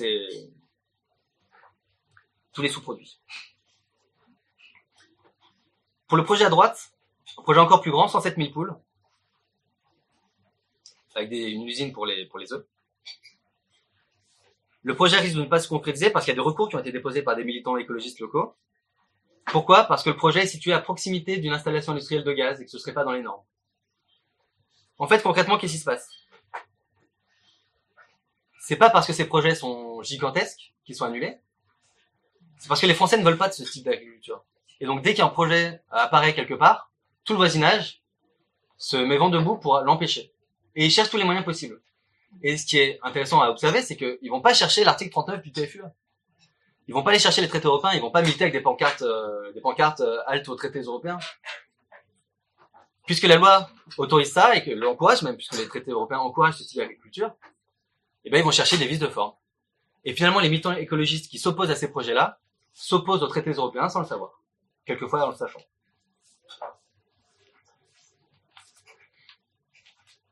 Alors voici à quoi ça ressemble. C'est une source photographie le Dauphiné. Donc c'est aucune des deux fermes précédentes puisque les deux fermes précédentes n'ont pas été construites. C'est une image d'illustration. Mais ça ressemble à ça. Alors même en bio, on a des problèmes similaires. Euh, en ce moment, ces dernières semaines, étaient en définition les règles d'application du nouveau règlement européen pour l'agriculture bio. prévu pour 2021, dans deux ans. Alors aujourd'hui, la réglementation fixe qu'un bâtiment fixe ne peut accueillir plus de 4800 poules. Et certains voudraient remplacer le mot bâtiment par compartiment. Du coup, on n'aurait pas un seul bâtiment gigantesque, mais on aurait quand même un bâtiment gigantesque séparé par des compartiments. On mettrait des cloisons et finalement ce serait euh, gigantesque quand même. Alors, je note les mots de Marie Guyot dans cet article de Reporter. Elle est euh, directrice d'un syndicat national de labels avicoles et elle est animatrice de l'Association européenne des éleveurs ruraux de volailles. Elle dit la chose suivante. La France est très isolée, sous-entendu au sein de l'UE. Elle est la seule à prôner une limitation de la taille des bâtiments. Nous avons plutôt une image d'élevage fermier, alors que dans les pays du Nord, alors que les pays du Nord n'ont pas peur des grands élevages et ont des systèmes que l'on pourrait qualifier d'intensifs, d'écologiquement intensifs. Donc en fait que la France, elle est minoritaire. Et donc, malgré la volonté populaire, elle se laisse imposer un modèle agricole dont elle ne veut pas. Alors vache, cochon, vache, poulet, cochon. Donc cette fois-ci, ce sont des fermes qui se sont montées.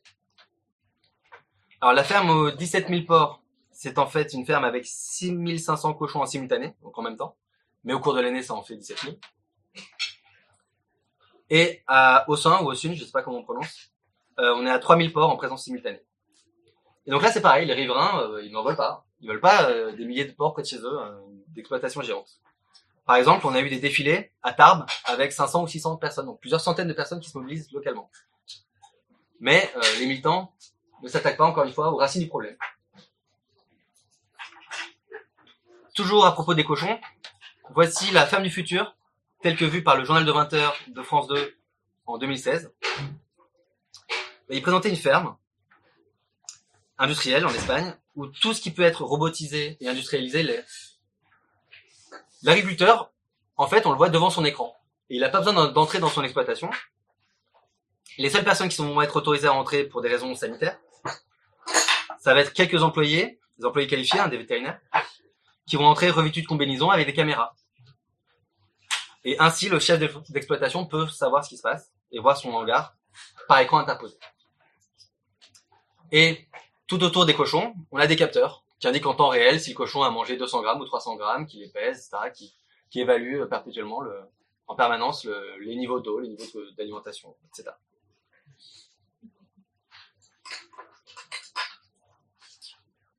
Et donc c'est le futur. Cette ferme obtient euh, des porcs à moins de 1 euro le kilo.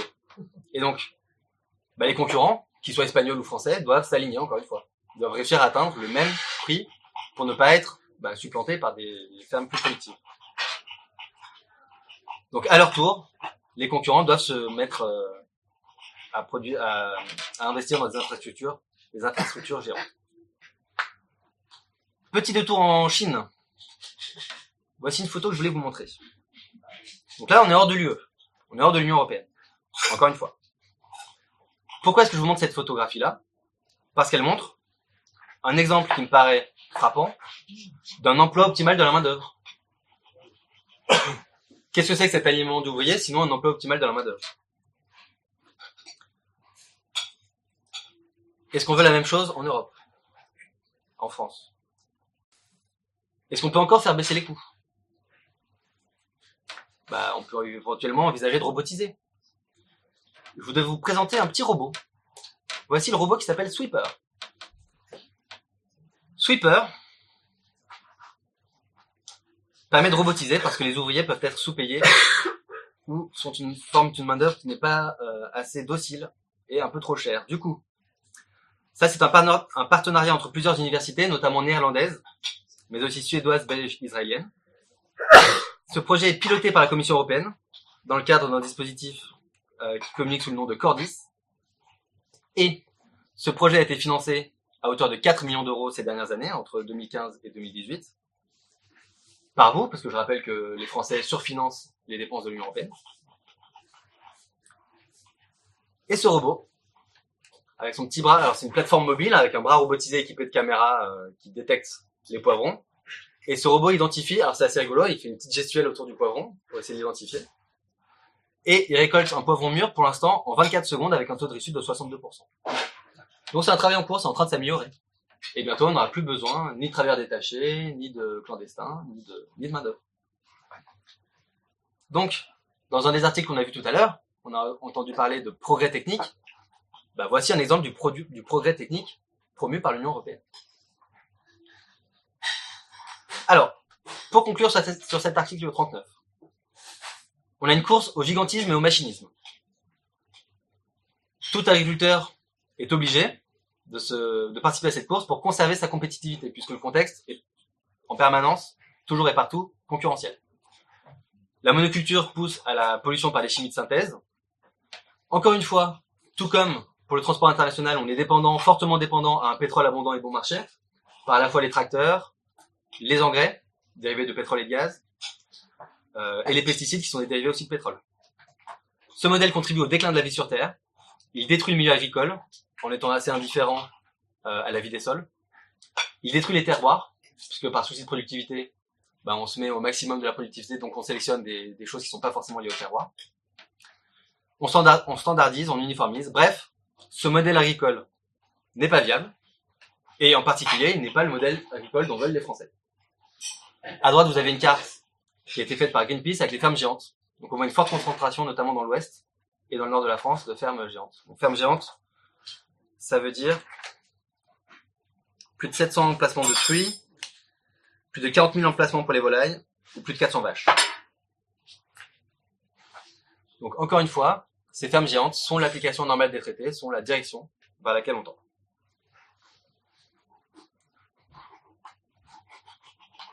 Et tout ça avec des agriculteurs qui sont désespérés de voir leur métier euh, changer et disparaître complètement.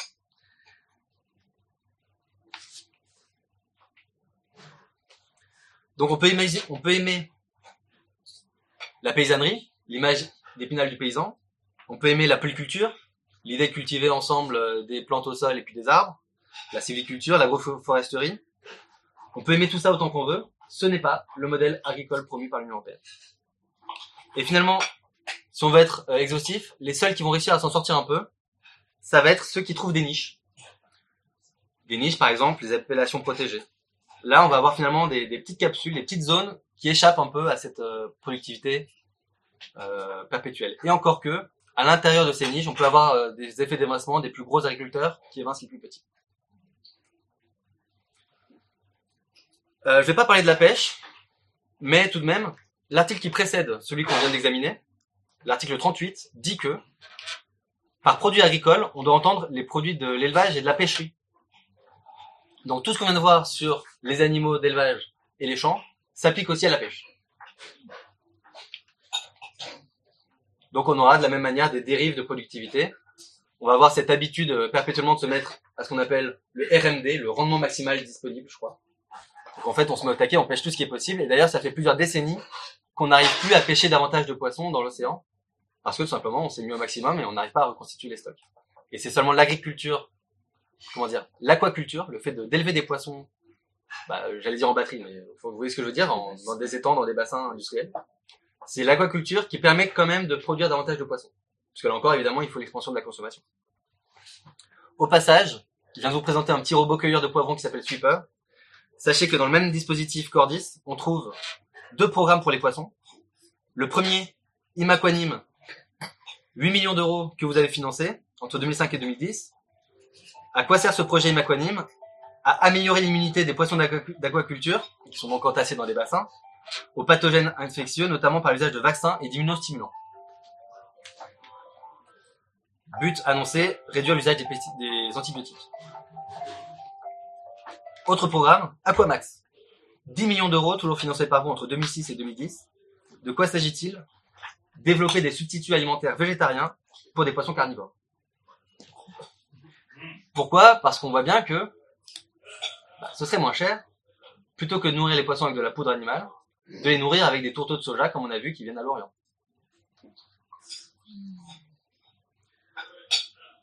Pareillement, la nouvelle normalité, c'est des très grands bateaux de pêche. hein. Il, y a, encore une pêche artisanale, mais euh, évidemment, il y a aussi beaucoup de grands bateaux qui représentent l'essentiel des prises.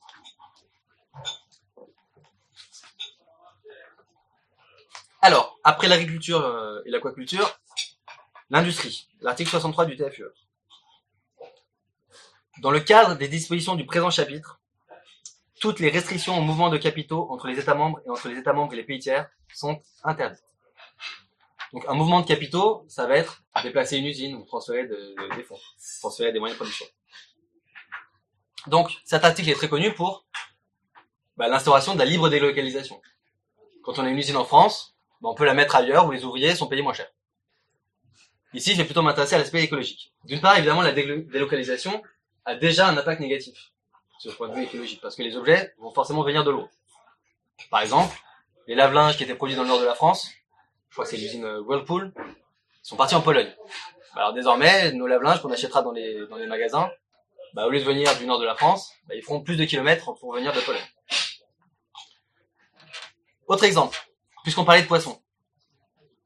Dans un documentaire qui est passé récemment sur France 5, ils expliquaient, la journaliste euh, Julie Lotte expliquait que le cabillaud qui vient de la Norvège et qui vient en France, les Français sont très friands du, du cabillaud. Le poisson fait un détour par la Chine. Vous imaginez le nombre de kilomètres supplémentaires. 15 000 kilomètres de voyage, aller-retour. Pourquoi? Simplement pour économiser sur la main d'œuvre. Eh bien parce que euh, on va avoir une usine en Chine qui pour moins cher va euh, couper le poisson. D'ailleurs, ce reportage, au passage, euh, montrait qu'il pouvait y avoir un traitement euh, proposé aux, importateurs qui était de faire les injections de produits chimiques pour les rendre plus blancs et enfin bref.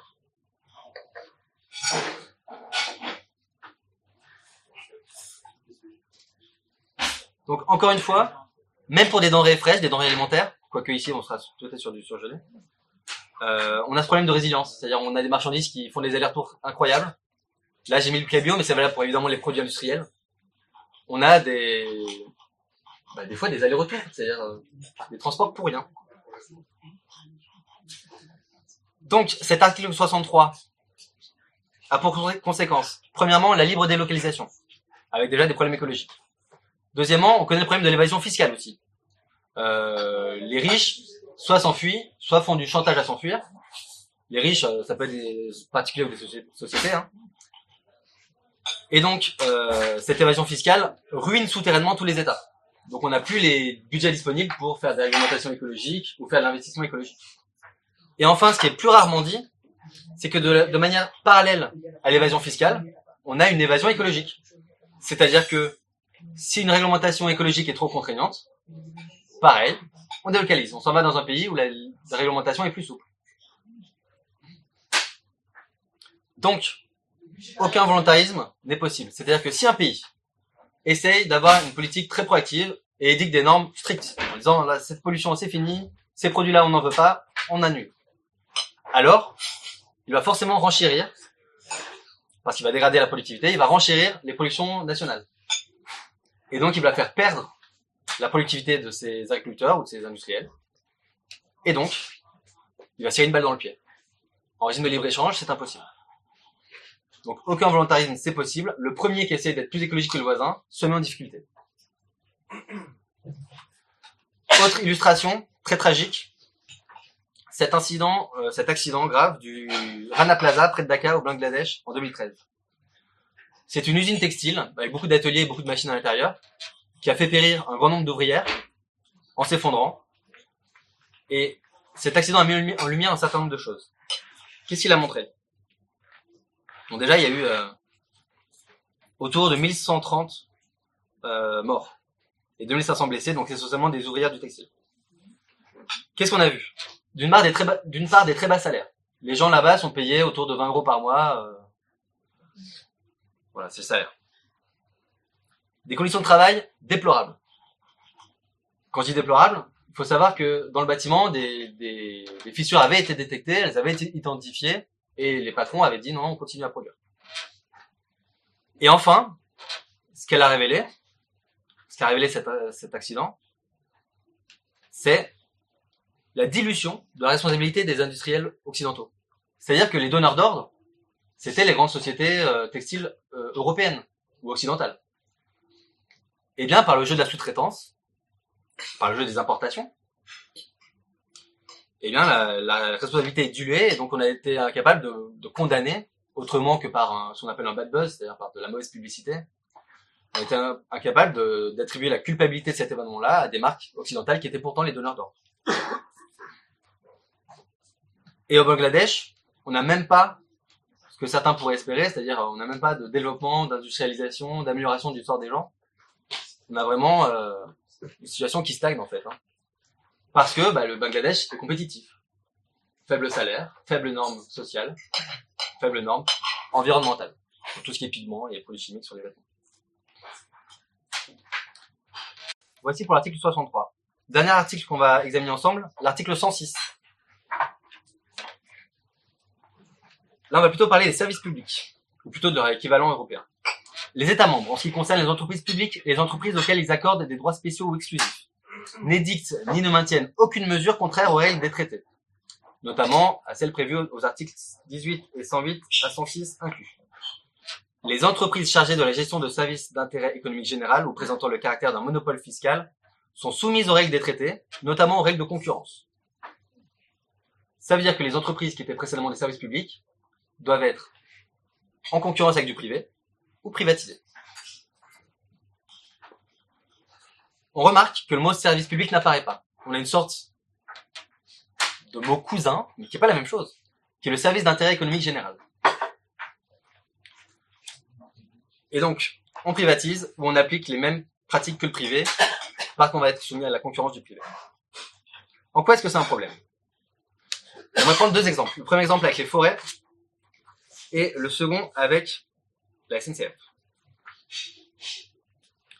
On va peut prendre deux exemples. J'ai envisagé de parler de l'exclusion numérique avec la numérisation des services publics euh, administratifs, qui pareil pose aussi des problèmes écologiques, hein, parce que numériser toute l'administration française, c'est quand même des volumes de, données et des quantités de serveurs euh, ex- extraordinaires. Mais l'ONF. Alors d'abord, les forêts en France couvrent 31% du territoire, et beaucoup de gens disent que c'est très bien parce que ça augmente. Mais ce qu'il faut bien voir, c'est qu'il y a forêt et forêt. Deux tiers des forêts euh, qu'on plante ne contiennent qu'une seule ou seulement deux essences de bois. Et je crois que là, on a un problème avec le mot forêt, c'est-à-dire que je trouve ça dommage qu'on donne le même mot à une vraie forêt, une forêt naturelle avec plein d'arbres, différents les uns des autres, avec plein de niches écologiques, qu'on donne le même nom à cette forêt-là et à une forêt qui est simplement un alignement industriel d'arbres, tous identiques, plantés en même temps et coupés en même temps en couperage.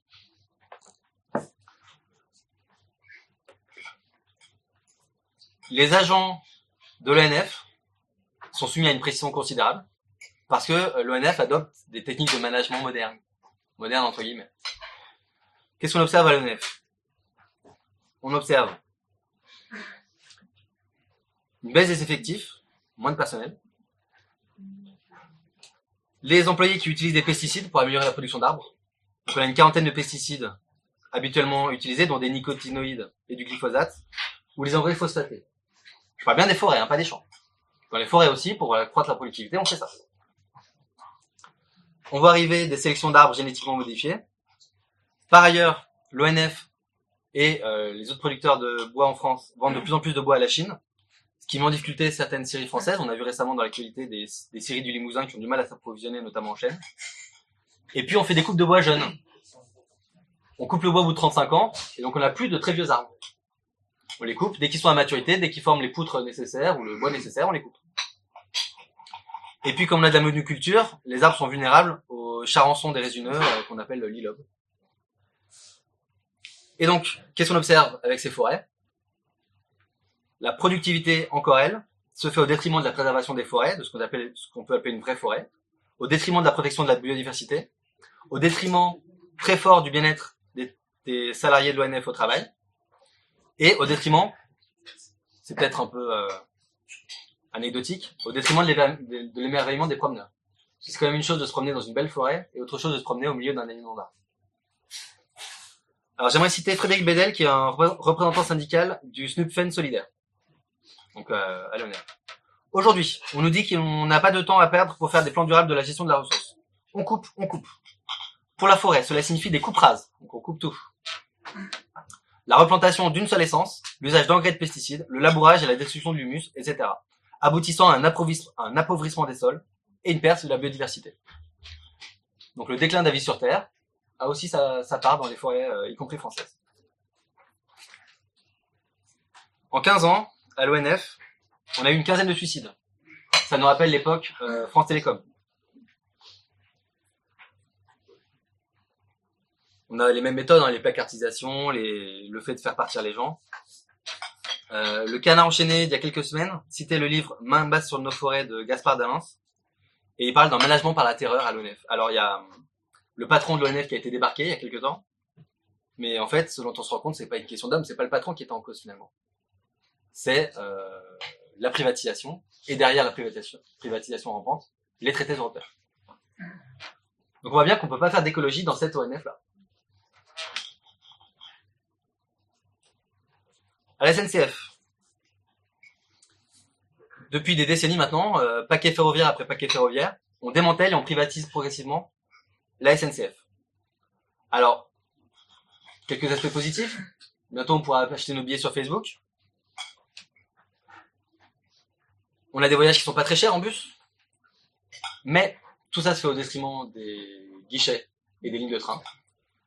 Les petites lignes de train ferment, les guichets ferment, et on remplace, de manière finalement relativement massive, hein, on remplace un mode de transport sobre en énergie par euh, des autocars qui roulent au pétrole. J'aimerais ici rendre hommage à Jean-Pierre Pernaud. Dans son journal de 13 heures, à plusieurs reprises, il a fait un très bon travail sur la souffrance que certaines petites villes endurent lorsque des gares disparaissent ou lorsque des guichets ferment. Simplement, ce que Jean-Pierre Pernaud ne dit pas, c'est que derrière ces fermetures de gares, derrière ces fermetures des guichets, il y a les traités européens.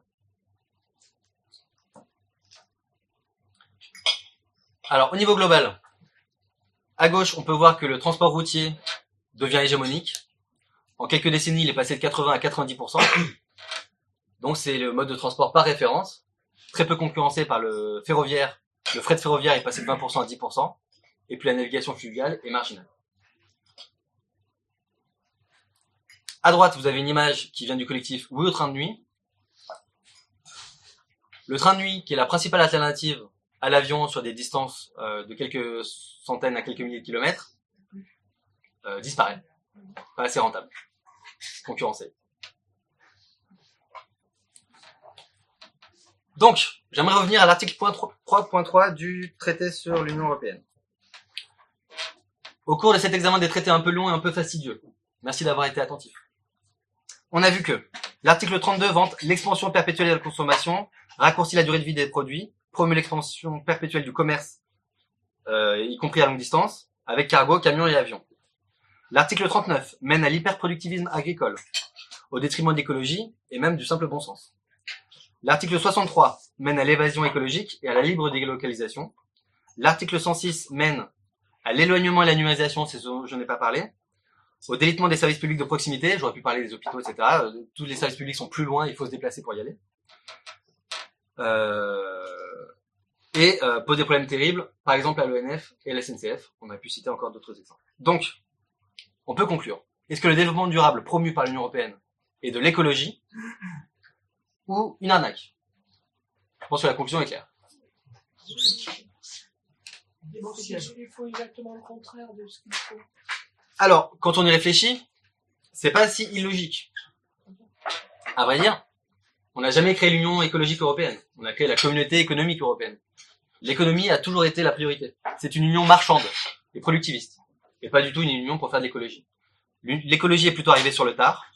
Et, au passage, qui a inventé ou au moins popularisé euh, cette expression de développement durable? Eh bien, ça vient d'un rapport de, fait à l'ONU en 1987 par Gro Harlem Brundtland, qui était euh, une ancienne ministre de l'Environnement et qui a été aussi chef de gouvernement en Norvège. Dans ce rapport de 1987, qui a largement popularisé ce mot de développement durable, eh bien, les auteurs, dans ce rapport, sont favorables à la croissance, favorables au produire plus, favorables au libre-échange, et favorables à cette notion de développement. D'ailleurs, plusieurs des auteurs de ce rapport appartiennent à l'oligarchie de l'époque. hein. On a par exemple Maurice Strong, PDG d'une compagnie d'énergie ca- canadienne, d'anciens ministres, et puis par exemple aussi la sœur du PDG de Fiat, etc. J'aimerais citer Aurélien Bernier, qui est un intellectuel euh, ancien euh, d'Attaque et du MPEP, euh, qui publie d'excellents livres que je recommande. Il explique que le rapport Brundtland dont on parle pour l'ONU n'est qu'un vague appel à la moralisation du capitalisme pour justifier son maintien, voire son expansion.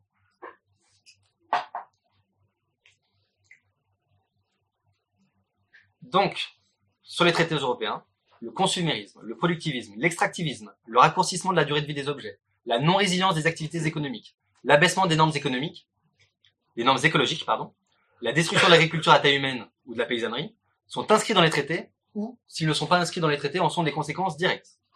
Les traités européens sont gravement anti-écologiques. Nous considérons donc que toute proposition politique qui se réclame de l'écologie, qui prétend faire de l'écologie, et qui n'explique pas précisément, avec le détail, avec un calendrier, avec des moyens d'action, comment sortir de l'empire des articles 3.3, 32, 38, 39, 63 et 106 est nul. Alors on parle des traités, mais ce n'est pas tout. On va élargir. Alors je vais vous parler spécifiquement de l'influence des lobbies, du glyphosate et des agrocarburants, mais on peut parler de plein de sujets. Il y en a un paquet et à chaque fois, c'est accablant pour l'Union européenne. Le libre-échange. Eh bien, les accords de libre-échange sont des compétences exclusives et donc se font dans notre dos.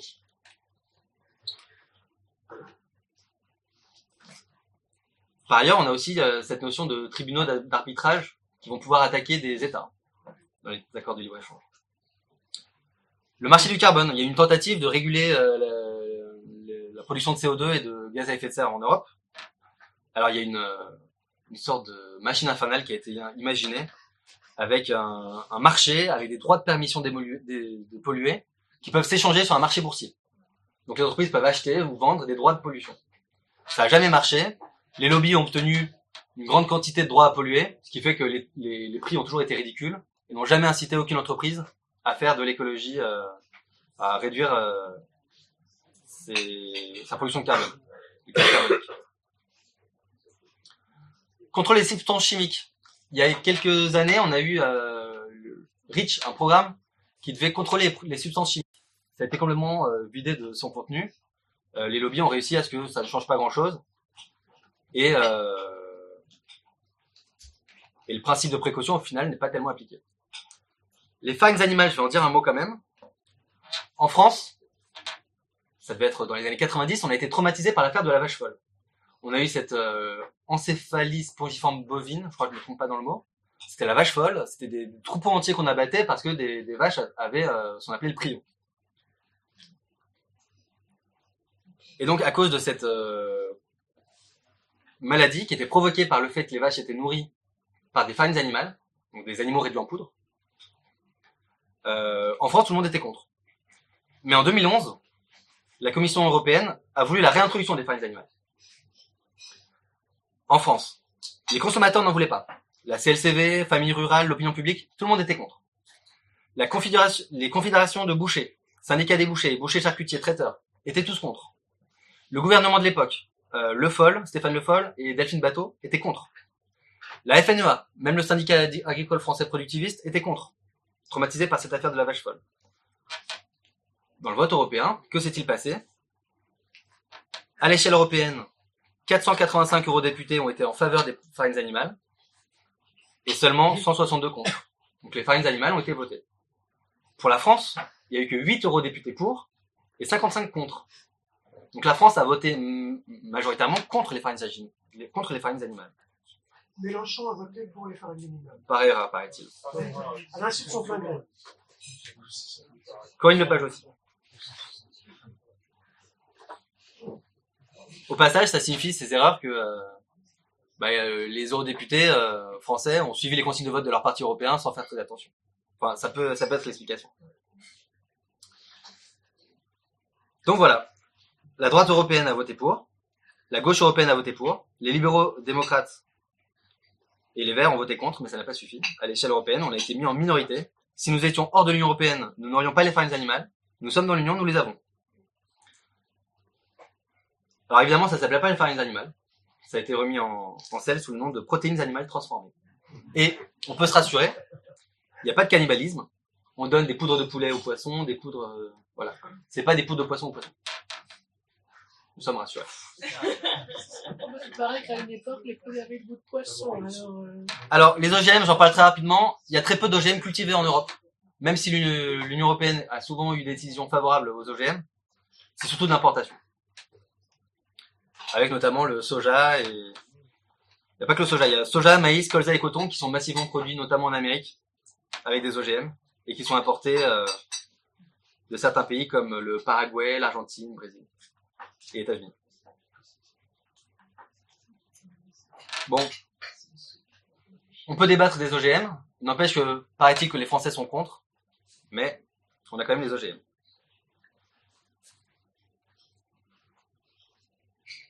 Je vais parler des agrocarburants. L'austérité écologique, je voulais simplement dire un mot sur le creusement des inégalités. Depuis que la France est entrée dans l'Union européenne, depuis Maastricht, l'indice de Gini qui mesure l'inégalité est reparti à la hausse en France. Il est peut-être reparti à la baisse au niveau européen, mais en France, il est reparti à la hausse. Donc les, inégalités s'accroissent. Et en quoi c'est un problème écologique? Tout simplement à cause du phénomène de consommation mimétique. Quand on a des classes aisées, que ce sont ces classes aisées qu'on voit aux informations, dans les films, dans les médias, eh on a la tentation de vouloir faire, avoir la même consommation. Et puis, j'ai écrit ici le risque d'un traité cli- climat. Alors, pourquoi un risque? Parce que nous avons un certain nombre de forces en Europe qui veulent profiter de la crise climatique pour approfondir l'Europe. Il y a plusieurs euh, groupes qui défendent l'idée d'un traité climat. Et donc, finalement, profitent de la crise climatique pour bah, approfondir l'Europe. On a notamment euh, Pierre Larouturou et Jean Jouzel qui défendaient ça. Et donc Pierre Larouturou figure sur la liste euh, aux européennes euh, PS avec Raphaël Glucksmann et Place Publique. Macron s'est prononcé pour aussi. Et puis la nouvelle patronne de la CDU, euh, Annegret Kramp-Karrenbauer, aussi, elle entend renforcer la lutte contre le, changement climatique avec un pacte européen pour la protection du climat. Donc voilà, cette, le climat peut servir d'alibi pour approfondir l'Europe et renforcer encore l'Union européenne. Alors, je vais développer les lobbies, le glyphosate et les agrocarburants. Rendez-vous compte, la présidence du Conseil de l'Union européenne est sponsorisée par Coca-Cola. Le saviez-vous? Alors, c'est la présidence de la Roumanie, hein, c'est une présidence tournante, hein, c'est pour six mois. Coca-Cola sponsorise, donc on a des poufs, on a des distributions gratuites de soda. Il y a aussi une marque locale roumaine de bière qui sponsorise. Coca-Cola est, je cite, partenaire Platinum. Alors, le secrétariat général du Conseil de l'Union européenne a été euh, interpellé. Qu'a-t-il répondu? Il n'y a rien à signaler, tout va bien, puisqu'il n'y a aucune euh, charte ni aucun code qui interdit ce type de pratique. Donc, suite à une absence de, règles, ça se fait. Toujours les lobbies? Il faudrait poser quelques questions à Monsieur Macron et à son parti euh, européen, financé par Uber, Bayer ou encore Disney. Donc des multinationales financent bien des partis politiques européens, source Le Monde. Je crois pas avoir besoin de commenter.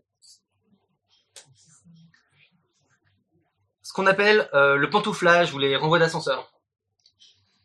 Aujourd'hui, plus de 50% des ex-commissaires, commissaires européens, ils sont pas très nombreux, hein, et plus de 30% des ex-députés, donc euh, 750 par mandature, euh, quittent le monde po- poli- politique pour travailler dans les organisations inscrites au registre des lobbyistes de l'Union européenne.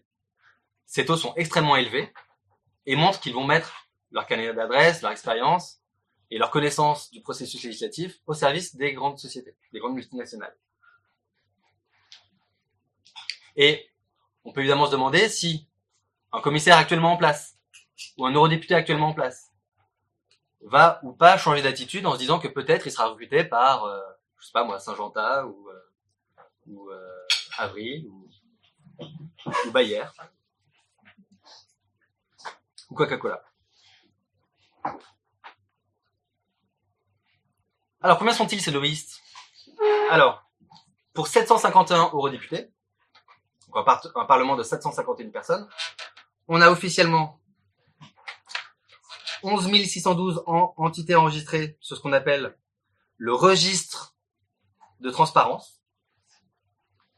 Donc c'est surtout des, lobbies euh, d'affaires, et il y a seulement 3000 ONG là-dedans.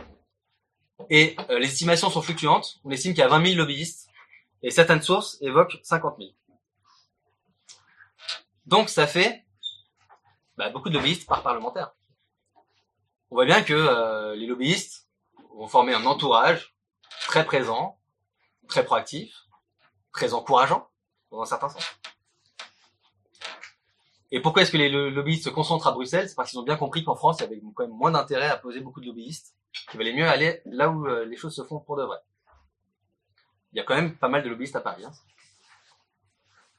Les pesticides, je voulais en dire un mot euh, sur le glyphosate en particulier. Alors, j'ai quand même un problème avec ce glyphosate, parce que c'est un peu l'arbre qui cache la forêt. Le glyphosate, c'est une molécule. Faut pas oublier que la, chimie de synthèse invente des molécules euh, en veux-tu, en voilà. Il y en a des dizaines qui peuvent se créer, euh, des centaines. Euh, je crois même me rappeler, il y a quelques années, j'avais vu un compteur qui s'incrémente en fait en temps réel, et puis c'est presque seconde par seconde, quoi, des, des- des molécules inventées par l'industrie pharmaceutique ou l'industrie chimique. Mais bon, parlons du glyphosate puisque c'est lui qui est dans l'actualité. La France a été mise en minorité. Elle voulait interdire pour trois ans, et c'est cinq ans qui a été retenu. Donc déjà, Macron a perdu. Il avait tout de même dit, euh, on va maintenir en France l'interdiction au plus tard dans trois ans.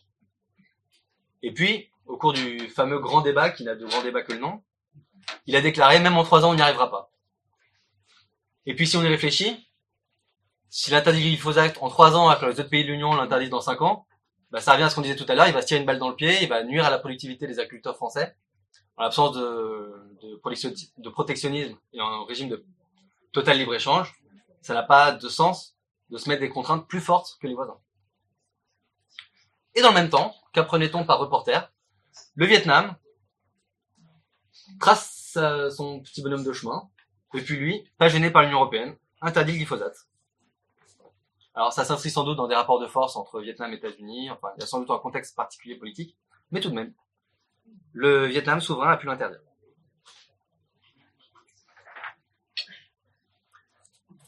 Le Vietnam fait ce que Macron dit impossible. Alors les agrocarburants, je parle jamais de biocarburants, je parle toujours d'agrocarburants. En ce moment, ça fait quelques mois, euh, on change le nom des carburants. Désormais, quand vous allez à la pompe, il y a toujours les noms, les noms habituels, mais on voit apparaître en plus petit les noms E E5, E10 on l'a déjà, E85. Il y a aussi B7, B10 et XTL qui vont apparaître. Ce sont des nouveaux noms qui vont être standardisés au niveau européen. Alors pourquoi E et pourquoi B? E c'est pour éthanol, un agrocarburant, et B pour biodiesel, bio entre guillemets, agrocarburant. Pourquoi est-ce que je vous parle de ça? C'est parce que dans les objectifs de l'Union européenne, il y a le fait d'atteindre 20% d'énergie renouvelable, et un des moyens, ce sont les agrocarburants. De prime abord, les, agro- les agrocarburants, c'est pas mal. Certains disent que c'est une solution au réchauffement climatique, certains disent que c'est renouvelable, et c'est un moyen de pérenniser le tout routier. Donc ça s'est bien développé il y a quelques décennies de ça, hein, quelques années. Et désormais, quand on fait le plein d'essence, il peut y avoir de l'huile de palme dans l'essence, et bientôt du soja américain. Vous vous rappelez euh, les moissonneuses-batteuses en formation ouais, Champ de soja. Ça peut venir de là-bas. Les bateaux qu'on Alors l'huile de palme, je rappelle que ça contribue à la déforestation dans des nations comme, euh, si je ne me trompe pas, la- l'Indonésie, la Malaisie. Et donc là, je vais reprendre une image qui a été euh, publiée par une campagne des Amis de la Terre. J'ai ajouté sur le pistolet le drapeau de l'Union Européenne. Nos objectifs d'énergie renouvelable en Europe conduisent à des solutions qui n'ont absolument rien de durable à l'étranger. En l'occurrence, ici, la destruction du, des biotopes pour les grands singes euh, de, Mala- de Malaisie et d'Indonésie. Alors, j'aimerais vous proposer à présent un petit jeu. Je vous ai un peu saoulé avec les traités européens. Voici un petit jeu. Qui s'occupe de l'écologie à l'UE? Alors, je précise la chose suivante. Il y a deux postes de commissaires européens directement concernés par l'écologie. Le premier, c'est un poste de commissaire au climat et à l'énergie. On a associé ensemble euh, climat et énergie. Et le deuxième, c'est un commissariat à l'environnement qui contient euh, les directives sur l'air et sur l'eau, d'une part, et la pêche, d'autre part. Assez bizarrement, ça a été associé. Donc, petit A, qui s'occupe de ça? Qui sont ces deux commissaires? Un ex-ministre de l'Agriculture, député depuis 1982, trois ans avant ma naissance, et un ex-ministre du Tourisme, député depuis 1976, neuf ans avant- avant ma naissance. Petit B, un ex-dirigeant de société pétrolière, et l'ex-directeur exécutif d'une chaîne d'hôtels. Tourisme. Petit C, un ex-dirigeant de société de bingo et un ex-dirigeant de société de paris et de poker sur Internet. Alors, qui vote pour le A? Qui vote pour le B? Et qui vote pour le C? Vous remarquez à mon sourire malicieux que les trois, mon capitaine. Et oui, ils ont un riche parcours, hein, ces hommes-là. Alors, non mais, d'un côté c'est burlesque, mais de l'autre c'est tragique tout de même. hein. Alors, Carmenu Vella, il est maltais, ancien ministre du tourisme de Malte, commissaire donc à l'environnement, aux affaires maritimes et à la pêche. Et lorsqu'il a été nommé en 2014, le Times of Malta, donc un journal maltais, a dit. Déjà, il a titré Le sens de l'humour de Monsieur Juncker. Et dans ses colonnes, il, euh, ce journal écrit Pourquoi le patron de l'Union européenne donnerait-il le portefeuille de l'environnement au candidat d'un pays qui figure parmi les pires bilans environnementaux en Europe? Pourquoi associer environnement et pêche? Pêche, un portefeuille réputé pour les pressions exercées par de grands groupes d'intérêts, notamment des sociétés maltaises. Et oui, pavillon maltais. Donc voilà, alors lui c'est euh, c'est les sociétés de poker, je crois.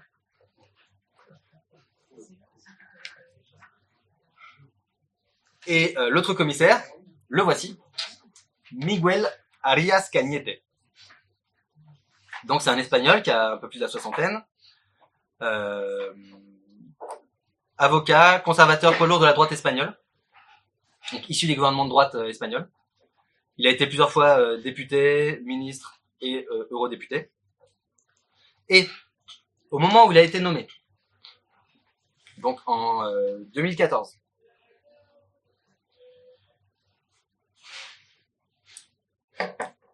quand il a été nommé, euh, il y a une grande tribune qui est parue dans Le Monde, 30 septembre 2014, intitulée Conflit d'intérêts.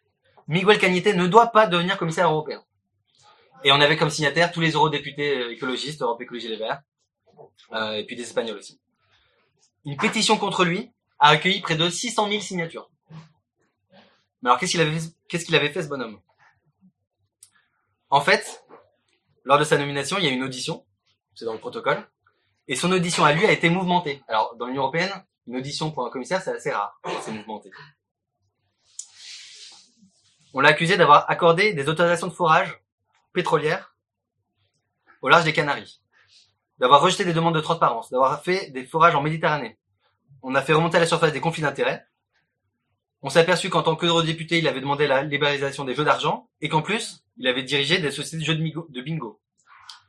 Euh, il a défendu l'activité tauromachique puisque sa femme, alors que sa femme, héritière de la noblesse espagnole, est propriétaire d'un grand euh, élevage de taureaux de combat pour la tauromachie. Et il avait fait l'objet d'une enquête pour avoir tiré profit d'informations secrètes lorsqu'il était... Non, elle avait fait l'objet d'une enquête, la femme, lorsque son mari était ministre de l'Agriculture, parce qu'elle aurait tiré profit d'informations secrètes. En fait, Miguel Arias Cañete a été obligé de vendre des actifs dans des sociétés pétrolières dont il était président. Et, après qu'il a vendu, ses beaux-frères, sa famille, étaient toujours dans la direction de ces sociétés. On a donc, pour diriger le climat, les négociations sur le climat, un monsieur pétrole, surnommé comme tel par certains, qui a euh, dirigé des sociétés pétrolières. Et donc, il y a eu un énorme tollé, cette grande pétition, une audition agitée, et rien ne s'est produit. Il est tout de même passé commissaire, et il est commissaire depuis, ça fait cinq ans. Alors, comment on explique ça? Encore une fois, c'est à la fois tragique et burlesque. La gauche et la droite euh, européenne ont fait une sorte de laisser-passer l'un et l'autre. En clair, dans une sorte d'équilibre de la terreur, ce sont les mots de Jean Quatremer hein, qui, parlait d'équilibre de la terreur. D'un côté, la gauche espagnole, euh, la gauche européenne, pardon, la gauche européenne disait, ok, on vous laisse passer Miguel Arias Cañete. Mais de l'autre, en échange, vous, la droite, vous laissez passer Pierre Moscovici, eurodéputé français, Euh, commissaire, euh, commissaire français. En fait, Miguel Arias Cañete est passé alors qu'il avait un sacré nombre de casseroles. Parce que dans le même temps, Pierre Moscovici, qui lui avait comme casserole d'être euh, notoirement incompétent, en tout cas d'avoir cette image-là auprès d'un certain nombre de nations européennes alentour, est passé aussi. Donc ils sont passés entre les gouttes. Et quand on regarde de près la mission que Jean- Jean-Claude Juncker a donnée à Miguel Arias Cañete, qu'est-ce qu'on voit? On voit que la lettre de mission de ce commissaire est d'accomplir ou d'achever le marché intérieur de l'énergie, de travailler à l'emploi, à la croissance et aux investissements, et puis d'assurer la sécurité énergétique européenne. Donc on voit que la lettre de mission euh, confiée à Miguel Arias Cañete ne, ne contient pas vraiment d'écologie. Donc, l'homme qui gère cer- certaines des principales questions écologiques à des casseroles n'a pas spécialement de conscience écologique. Par ailleurs, il est fan de voitures. Enfin, on a le droit. Hein. Euh, il me semble qu'il a déclaré qu'il aimait la viande. Donc ça, il y a certains écologistes qui vont pas aimer non plus. On l'a surnommé Monsieur Pétrole. Et donc, il n'a même pas pour mission d'avoir une politique écologique. Concluons sur l'Union Européenne. D'une part, les traités sont incompatibles avec l'écologie, clairement. D'autre part, le bilan écologique de l'UE, en considérant les traités, mais pas seulement, est désastreux. Enfin, l'Union Européenne place ses objectifs marchands loin, très loin au-dessus des objectifs écologiques. Euh, J'ai dit tout à l'heure qu'il n'y avait pas de communauté écologique européenne. Il n'y a pas non plus de grandes orientations de politique écologique. Ça n'existe pas. C'est une organisation marchande et productiviste. Donc, premièrement, un vote écologiste pour les élections qui s'annoncent le 26 mai est forcément un vote contre l'Union européenne.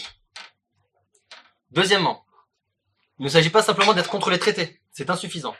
Il s'agit d'être aussi contre les pratiques réelles, contre les hommes en place et contre les objectifs primordiaux. C'est-à-dire quand l'Union européenne établit un marché intérieur, c'est un objectif primordial qui est supérieur aux autres, ça ne va pas. Donc l'esprit de l'Union européenne doit aussi être combattu, pas seulement euh, les traités. Alors je voudrais citer François Asselineau. Il a dit, et il a raison, l'Europe et l'écologie sont comme l'huile et le vinaigre. Ça se mélange pas. Soit c'est l'Europe, soit c'est l'écologie. Parce qu'au final, c'est quoi l'Union européenne?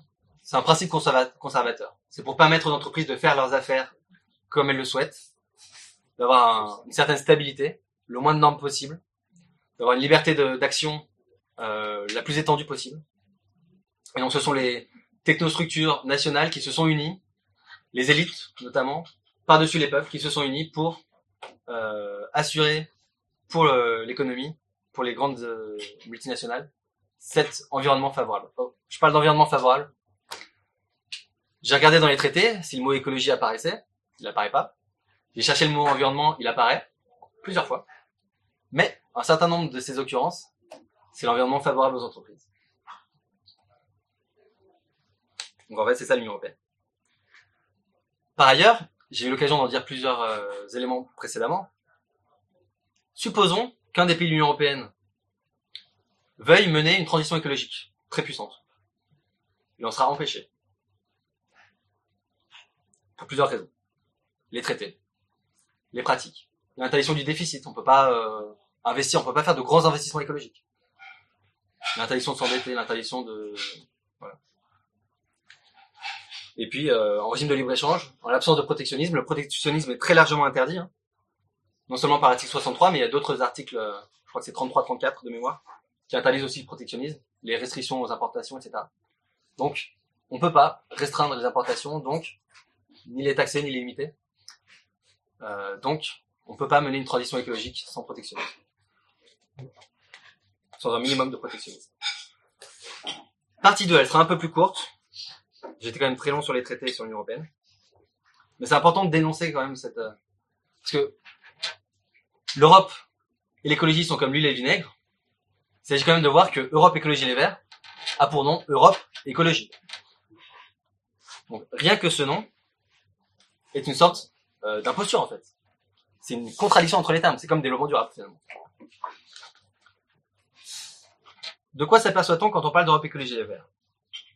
C'est un parti clivant qui a fait le choix d'être très pro-européen, alors qu'il n'est pas évident de justifier le lien entre être écologiste et être pro-européen. C'est même le contraire d'après tout ce que je viens de dire, si vous avez bien suivi. Et c'est même un parti qui est contre la France. En 2013, il y a quelques années, Emmanuel Cos, sur le plateau euh, de... Je crois que c'était Mots Croisés, face à Emmanuel Todd et Florian Philippot, disait la chose suivante. Nous, écologistes, sommes pour une Europe des régions plus fédérales. Ah bon? Tous les écologistes? Le problème est aussi celui de l'État-nation. Moi, je me considère comme un écologiste et je vois pas comme problème principal l'État-nation. Je pense que l'Europe sera d'autant plus intéressante pour tout le monde hein, qu'on arrivera à une dissolution de l'État-nation. Donc elle parle bien d'une dissolution de la France. À quelque chose de beaucoup plus intégré. Les écologistes ont toujours été extrêmement clairs là-dessus. Euh, lesquels? Pas tous, je crois. Le journaliste, Yves Calvi, reprend. Vous nous décrivez une France qui serait une région européenne plus qu'un pays. Mais pourquoi pas? Il faut arrêter avec ce sentiment national exacerbé. Donc, sous, couvert d'anti-militarisme euh, et puis de promotion de la paix, on a en fait l'idée de, dis- de dissoudre la France. Qui est assumée, en fait. Hein. En fait, là, je suis pas en train de les accuser de quelque chose. Ils en sont... Enfin, ils le disent, quoi. C'est clair. Par ailleurs, Europe Écologie souhaite que la France disparaisse entre les euro-régions et l'Europe. Je renvoie à la conférence de François Sinaud sur euh, les euro-régions. Europe Écologie Les Verts s'était prononcé pour la cession du siège conseil, du Conseil de sécurité de l'Union Européenne. Yannick Jadot a dit le contraire au cours de la campagne, donc c'est peut-être euh, en train de s'inverser. Mais toujours est-il qu'Europe Écologie Les Verts s'allie avec des nationalistes régionaux. Par exemple, euh, avec l'Union démocratique bretonne, avec Europe Écologie Les Verts Corse, qui du coup s'appelle AEIV Corsica. Donc, euh, je renvoie à la conférence de François Asselineau. Il est assez étrange que l'écologie en France, enfin le premier parti écologiste en France, associe à l'écologie euh, le nationalisme régional. Certains essaient de le défendre, mais c'est pas facile à défendre, pour le moins. Donc là, c'est une carte de qui est issue de. On voit euh, l'Alsace réunifiée, donc Emmanuel Macron en faisant euh, la communauté européenne d'Alsace, bah, fait ce que voulaient faire les, euh, écologistes euh, de- d'Europe Écologie Les Verts. Ensuite, toujours sur le clivage, non seulement Europe Écologie soit, souhaite, appelle à la dissolution de la France, mais le parti s'est ancré, ancré à gauche. C'est quelque chose d'assez discutable d'ancrer l'écologie à gauche. Il y a une écologie de droite. Je pourrais, je pourrais citer euh, Alain Carignon, euh, qui avait dit une phrase. Euh, il associait l'écologie au temps long. On a l'impression qu'il parle des rois quand il dit ça. Et à l'enracinement. C'est une vision qui se défend de l'écologie. hein. Puis à euh, droite, il y a tout un mouvement qui parle d'écologie intégrale ou d'écologie des limites. Il y a la revue Limite qui est tenue par des, intellectuels de droite. À droite, on a tendance à associer l'écologie au mouvement pro-vie, à l'anti-avortement, etc. C'est un autre, euh, l'autre côté du clivage. L'Europe Écologie Les Verts fait des choix très forts sur certains sujets de société. J'ai parlé du LGBT ou du cannabis, qui sont finalement des sujets qui n'ont pas grand chose à voir avec l'écologie, mais sur lesquels le parti s'est fortement engagé. Se privant, du coup, bah, d'une grande partie de, de l'électorat français. Et se condamnant peut-être à une certaine sorte de, alors pas de marginalité, mais de, de minorité. Et puis, dans les années 90, c'était pas le cas avant. À la naissance du parti vert avec euh, Antoine Vechter, le parti était ni gauche ni droite. Avec cette formule, l'écologie n'est pas à marier. Et c'est seulement lorsque Antoine Vechter a été mis en minorité et qu'il est parti faire un autre parti à côté, que Dominique Voynet, ce qui donnerait la gauche plurielle, a associé à, Europe Écolo- à, à les Verts, aux Verts, euh, l'alliance à gauche. Donc, il est injustifié qu'un parti qui, par plusieurs critères, est clivant, ait en France une sorte de monopole de l'écologie, parce que quand on parle d'écologie en France, parti politique, c'est Europe Écologie Les Verts, qu'on le veuille ou pas, qui, vient en, premier. D'après moi, c'est à tort. Alors, quelle campagne font-ils? Il y a quelques mois, au tout début de campagne, Yannick Jadot a déclaré la chose suivante. Notre potentiel électoral est de 15%. Si on travaille bien, on occupera la quasi-totalité de cet objectif. Alors, vous voyez ici, dans cette déclaration, tout le caractère révolutionnaire de l'écologie.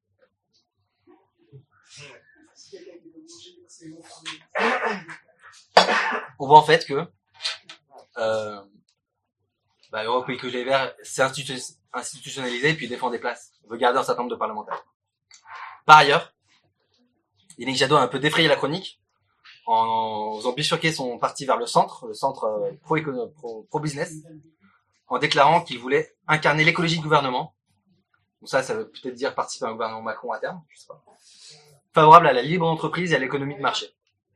Donc là, on voit une sorte de démission face euh, au volontarisme politique.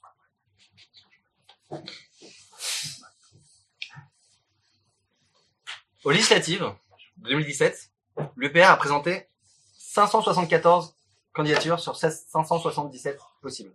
J'étais une des candidatures, hein, j'étais candidat euh, dans le sud des Hauts-de-Seine, dans la 13e des Hauts-de-Seine. Et aucune de nos candidatures n'était en alliance avec un autre parti. On est resté indépendant. Alors qu'Europe Écologie Les Verts ne s'est présenté que dans 459 circonscriptions, avec 52 soutiens au PS. Donc on a un parti qui en fait a aliéné son indépendance en s'associant avec le PS. Il est vrai qu'il est difficile d'être un petit parti en France. Les élections sont organisées de telle manière que c'est dur d'être un petit parti. C'est dur de passer le cap et de devenir un grand parti. Donc c'est assez logique qu'un petit parti s'associe avec les grands. Mais en s'associant avec le PS, bah, d'abord, Europe Écologie Les Verts s'est associé avec un navire en perdition.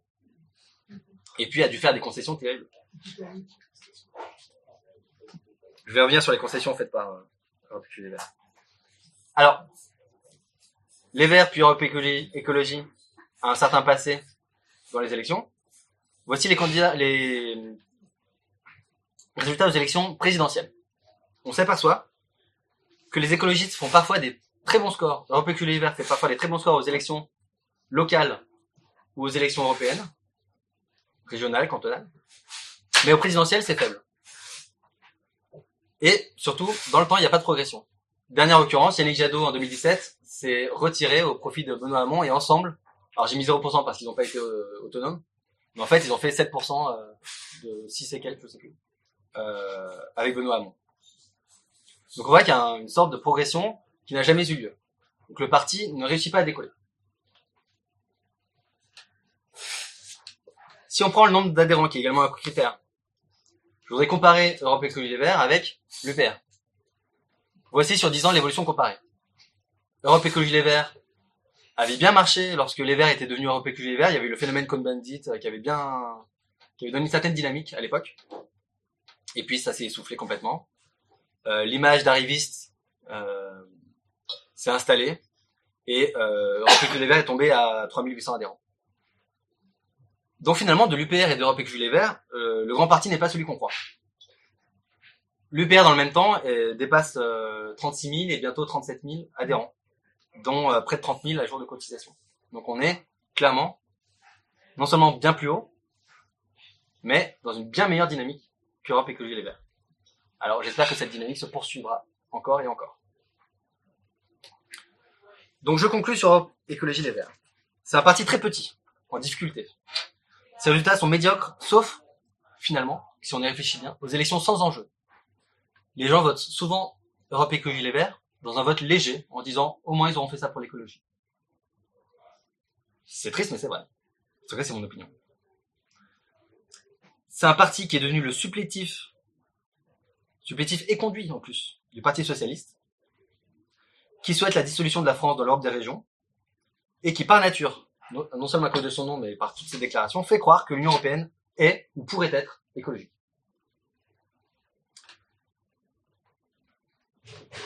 Alors, je voudrais pas être trop sévère avec Europe Écologie, Écologie Les Verts, surtout avec les militants. Euh, ça reste quand même un parti dont un certain nombre de militants de terrain font un excellent travail. Il faut leur reconnaître euh, bah, euh, un certain courage. Parce que c'est pas facile d'être écologiste, on est souvent minoritaire. Euh, sur les, je veux dire, quand il y a des projets locaux, quand on s'oppose à, un- à une bétonisation, par exemple. C'est pas facile. Et donc, il y a quand même beaucoup de gens à Europe Écologie Les Verts qui parlent très bien de- d'écologie, qui parlent très bien de biodiversité. Donc, moi, je trouve ça tout à fait dommage qu'ils s'enferment dans une logique clivante et pro-européenne. Alors, je voulais retrouver quand même l'accord PS Les Verts fait en 2011, juste avant 2012 et l'élection de François Hollande. Ils ont signé un accord, six mois de travail, et on peut juger de ce qu'ils ont obtenu. Dans l'accord, il y avait la fermeture de 24 réacteurs nucléaires d'ici 2025. Finalement, il n'y a pas. le soutien, ma- le soutien massif au transport collectif, toujours autant de camions, une part de proportionnelle de 15 à 20%, ça n'a toujours pas lieu, un saut fédéral pour lutter contre la crise économique, on en parle mais ça n'a pas lieu, le droit à la retraite à 60 ans, ça n'a pas eu lieu, une politique de régu- régularisation des sans-papiers, je crois pas que ça ait eu lieu, en tout cas pas beaucoup, le droit au mariage et à l'adoption pour tous les couples, le droit au mariage, ça s'est passé, on a eu le mariage pour tous, et la revalor- revalorisation de la fonction publique. Euh, je suis professeur en collège, je crois pas qu'elle ait lieu.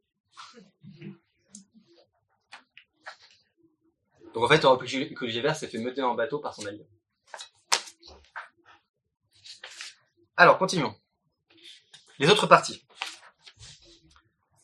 En fait, quand on regarde les partis qui parlent d'écologie, on voit surtout la gauche.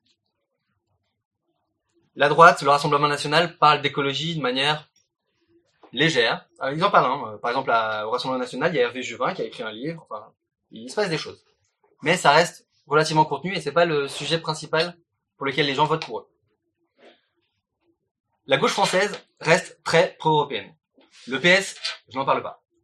En plus, le PS vient de s'associer avec Place Publique, euh, qui s'est construit dès le départ comme un mouvement très pro-européen. La France insoumise. Le plan A, plan B, on a compris ce que c'était. Déjà, le plan B, ça a jamais été de sortir, de sortir sèchement, ou de sortir tout simplement de l'Union européenne. Et maintenant, il y a même plus de plan B, c'est plan A, plan A prime. Puis les gens n'y comprennent rien. Euh, J'aimerais citer la déclaration d'Emmanuel Morel il y a quelques jours à Creusot Info. Il a dit que la France insoumise avait pour objectif de sauver l'Union européenne. Euh, quand on regarde le programme de la France insoumise pour ces élections, bah, on voit un programme pro-européen en fait. Planification écologique supranationale. Ils acceptent que la planification écologique puisse se faire à l'échelle euh, européenne. Plan d'investissement géré par la Banque Centrale Européenne.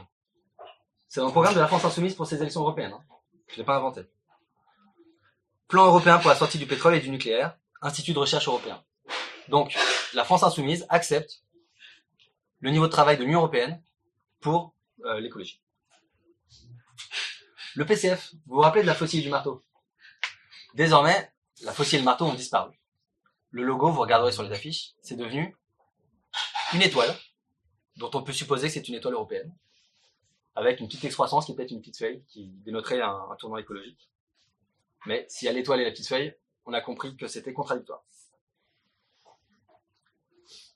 Euh, donc le PS a fait alliance avec Place Publique. J'aimerais dire un mot de Place Publique. Place Publique déclare que la communauté des nations européennes est la bonne échelle pour mener les transformations qui s'imposent d'urgence à nos sociétés. Et on cherchera des arguments en vain. Raphaël Glucksmann dit assumer l'horizon d'une république européenne. Et en plus, ce genre de détail est pour moi signifiant, ils ont choisi une adresse en point .eu. Claire Nouvian, euh, pour qui Gilles Décime, elle a, elle a fourni un travail considérable avec une ONG contre la pêche industrielle qui s'appelle Bloom. Et euh, donc elle a rejoint Raphaël Glucksmann et donc elle est sur la liste avec le, le Parti socialiste.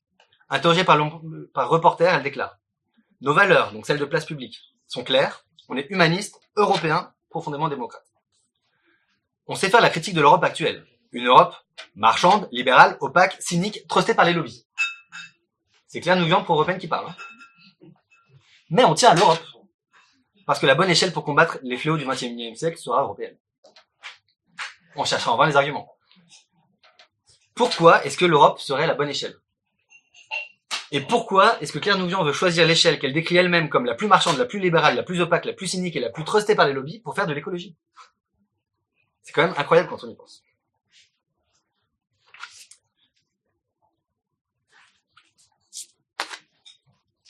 Euh, J'aimerais évoquer aussi certaines listes moins connues. Euh, Il y a une liste qui s'appelle Urgence écologie, pour qui j'ai beaucoup d'estime. Euh, Il y a une, une liste qui s'appelle Décroissance pour les Unions européennes. Ce sont deux listes chez qui j'ai pas trouvé de, de critiques très valables euh, des traités et de, de, l'Union européenne. Par ailleurs, euh, euh, il y a un parti qui a pas pu se présenter qui s'appelle Le Rêve, qui a été créé par Émeric Caron, qui lui aussi se dit très pro-européen, et euh, avec des anciens parlementaires d'élus européens au- au Parlement européen. Donc, on voit en France que la plupart Alors déjà, la plupart des partis qui parlent d'écologie sont à gauche. Et euh, chez ces partis de gauche, l'écologie s'associe avec un côté très pro-européen. La gauche française écologiste est très pro-européenne, malgré tout ce que j'ai pu vous raconter depuis le début de la conférence. Et ça s'est euh, ça vu au moment où, euh, où on a eu ce, ce fâcheux dilemme entre Marine Le Pen et Emmanuel Macron. Quasiment tous les hommes politiques de l'écologie politique d'Europe Écologie Les Verts et des périphériques se sont massivement prononcés euh, pour euh, pour Emmanuel Macron et pas simplement pour Europe euh, pour Macron sous condition ou pour euh, Blanc ou pour euh, je m'abstiens. Il y a eu une, un, une- un unanimisme pro Macron. Alors on pourrait parler également du monde associatif. Alors c'est peut-être un peu petit, vous allez peut-être avoir du mal à lire. Quand on regarde les associations, on voit qu'il y a des allers-retours entre des associations euh, environnementales et les partis politiques pro-européens que je viens de citer. Par exemple, Cécile Duflot d'Europe Écologie à Oxfam, Emmanuel Cos de ACT UP, euh, une association euh, pour l'aide aux homosexuels euh, atteints du sida, à Europe Écologie Les Verts. Pascal Canfin de François Hollande au VVF. Puis, bah, récemment, il vient de rejoindre la liste de Macron. Manon Aubry, qui a été recruté à Oxfam pour la France Insoumise. Bruno Rebel, qui est passé de Greenpeace à Ségolène Royal, puis à Europe Écologie, puis à François Hollande. Yannick Jadot, qui est un ancien de Greenpeace, et qui est maintenant euh, tête de liste Europe Éco- Écologie. Claire Nouvian, qui est passé de Bloom à Place Publique. Dominique Bourg, de la Féd- Fédération, euh, la Fondation Nicolas Hulot, ou la Fondation pour la Nature et pour l'Homme, vers Né- Génération Écologie. Michel Rivasi, Marie Toussaint, Elliot Lepers, Julien Bayou, etc. Donc on voit que ces allers-retours montrent une consanguinité entre les associations qui s'occupent d'écologie en France, les grandes associations, disons, et les partis politiques pro-européens. Du coup, on imagine très mal quelqu'un qui se présenterait à une assemblée générale de, la fondation euh, Nicolas Hulot ou de Greenpeace, dire mais finalement euh, j'ai vu des conférences de François Asselineau, le Frexit ce serait pas mal. Je crois que c'est assez compliqué et que c'est une idée qui sont tout simplement très minoritaire euh, dans l'écologie disons institutionnelle. Donc, pour conclure sur les partis et les associations,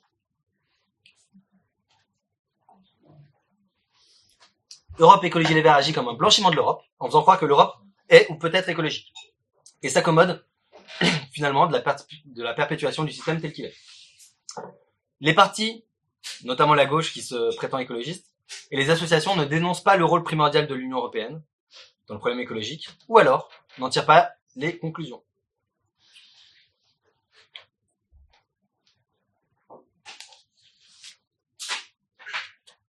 Alors, je voudrais défendre ici le Frexit écologique et certains éléments. Alors, j'ai pris des petites choses hein, du programme de euh, l'UPR.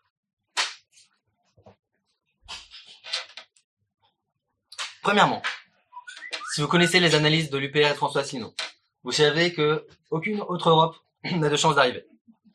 Ni une Europe sociale, on le voit depuis des décennies. Ni une Europe écologique. Ni, puisqu'on parle d'écologie, ni aucune Europe décroissante, encore moins et ni, puisqu'on a parlé en début de conférence de collapsologie, ni aucune Europe euh, qui se préparait à l'effondrement euh, du système financier de, ou de la biodiversité. Tout cela n'a aucune chance d'arriver. De plus, la sortie de l'Union européenne, pour nous, c'est se libérer des traités européens, se libérer des contraintes. Et ce n'est pas notre programme, c'est le moyen de l'appliquer. En tout cas, c'est notre programme, mais c'est aussi le véhicule qui rend tout un tas de choses possibles. En fait, L'Union européenne est un verrou dont on veut se libérer. Que voulons-nous, faire? Par exemple, si on veut faire des contraintes en France, de manière logique, il faut un certain protectionnisme. Un protectionnisme ciblé, pas n'importe quoi. Concrètement, si un produit est écologique et qu'il est produit par une nation qui a des standards écologiques similaires, voire même meilleurs, pas de barrière douanière. Par contre, si un produit n'est pas écologique, si la nation qui le produit ne satisfait pas à certains standards qu'on édictera, on pourra recourir à toute la panoplie des mesures protectionnistes qui sont aujourd'hui complètement interdites. Interdiction complète si un produit est trop euh, trop polluant, par exemple.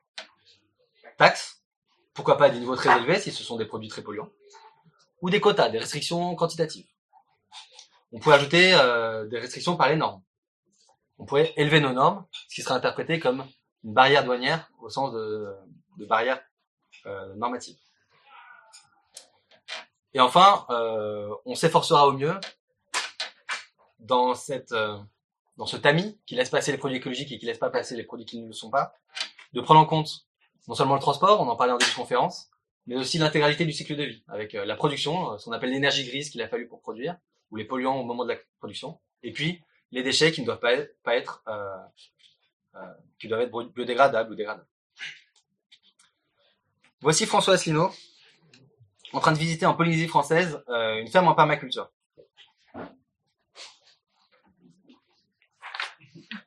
La permaculture n'est pas une solution magique. Hein.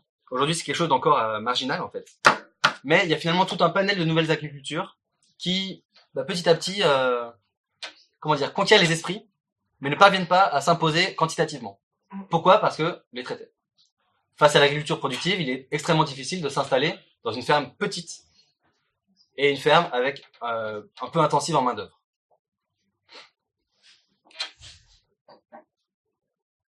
Dans les objectifs de l'Union européenne, pardon, dans les objectifs de l'UPR, pardon. Dans les objectifs de l'UPR, François Lassino a dit clairement que nous voulions, c'était à l'époque du programme présidentiel, qu'il y ait 200 000 agriculteurs en plus en France en 5 ans. C'est une rupture de très grande ampleur par rapport au mouvement séculaire que je vous présentais en- quand je parlais de l'article 39. Il s'agit d'augmenter le nombre d'agriculteurs. Il ne s'agit pas simplement de le stabiliser. Il s'agit encore moins de simplement euh, réduire euh, la baisse. Il s'agit de d'inverser la tendance. Donc d'avoir une, une agriculture plus intensive en en main d'œuvre. Cela peut signifier des produits un peu plus chers, mais pour raisons écologiques, c'est important. Donc on- nous souhaitons que euh, les objectifs de productivité s'effacent au profit de nouveaux objectifs comme euh, la biodiversité, euh, la moindre dépendance aux énergies fossiles, le fait d'apporter plus d'emplois, le fait de préserver les sols. Je, je rêve, euh, euh, parfois la nuit, je rêve d'un ministère des vers de terre, qui compterait les vers de terre partout, et qui aurait pour objectif central d'augmenter le nombre de vers de terre. La SNCF, actuellement démantelée et... Une image qui passe pas. Actuellement démantelée et privatisée, ou en voie de privatisation. Nous voulons la renationaliser, lui rendre ses objectifs de service public, qui perd progressivement, lui rendre les moyens d'accomplir cette mission de service public, rouvrir les lignes de train qui ont fermé, et qui ont fermé depuis des, depuis des années, parce que nous avons besoin d'une alternative au tout voiture et au tout routier. Dans le soulèvement des Gilets jaunes, la voiture avait une place centrale au, moins au départ, euh, le prix de l'essence. Et en fait, les gens euh, étaient en colère parce que l'essence était plus chère, et parce que simultanément, il n'y avait aucune autre solution. Si on fait en sorte par un réseau plus dense que beaucoup de gens, alors ce sera évidemment pas tous, mais que beaucoup de gens aient accès à d'autres solutions, alors le problème sera beaucoup moins, euh, beaucoup moins crispant. C'est une façon de sortir par le haut finalement. Bon, ma- malheureusement, ça prend plusieurs décennies ou plusieurs années au moins de, faire tout ça parce que c'est quand même pas facile. C'est très capitalistique hein, de construire des voies ferrées. Et donc clairement, le, marché euh, concurrentiel et dérégulé n'est pas capable hein, de fournir une alternative comme ça euh, à un modèle euh, dans son ensemble. C'est seulement un volontarisme à une échelle politique forte, à l'échelle d'une communauté politique forte, qui peut imposer ça. Donc par exemple, le peuple français qui se prononcerait clairement lors d'un référendum pour la relance du service euh, public du train, avec la création de bonnes nouvelles, même si ça coûte des milliards. Ensuite, nous souhaitons replacer l'écologie au centre des débats. Certains nous reprochent de ne pas nous prononcer sur tous les sujets d'écologie et de ne pas vouloir cliver. Alors, nous savons pourquoi nous faisons ça. Nous faisons ça parce que nous voulons réserver la possibilité d'être majoritaire. Nous avons réellement l'objectif d'arriver au gouvernement à terme. Et donc, nous refusons de nous prononcer sur certains sujets trop clivants. Mais, nous avons quand même beaucoup de choses à dire.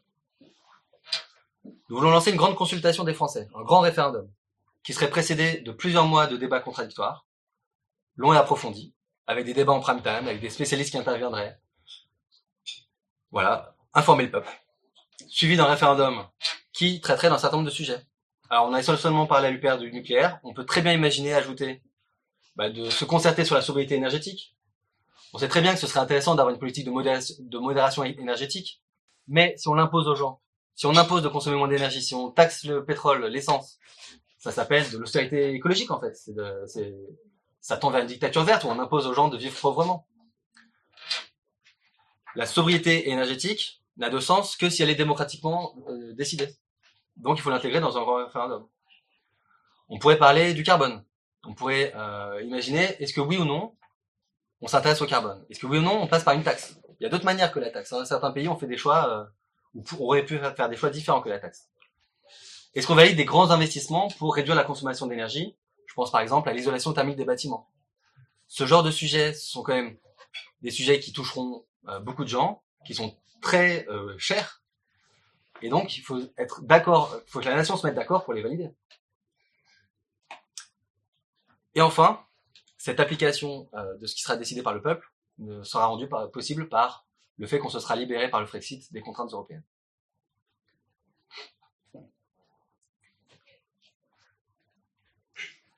Aujourd'hui, on a un schéma dont on veut sortir. Le schéma actuel, c'est que les multinationales et les lobbies exercent une forte pression sur l'Union européenne.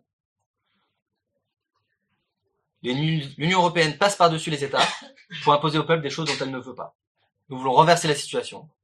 Nous voulons que l'union du peuple contrôle un État français de façon très démocratique et État démocratique qu'on espère suffisamment fort pour poser des limites strictes à la prédation écologique des grandes sociétés notamment.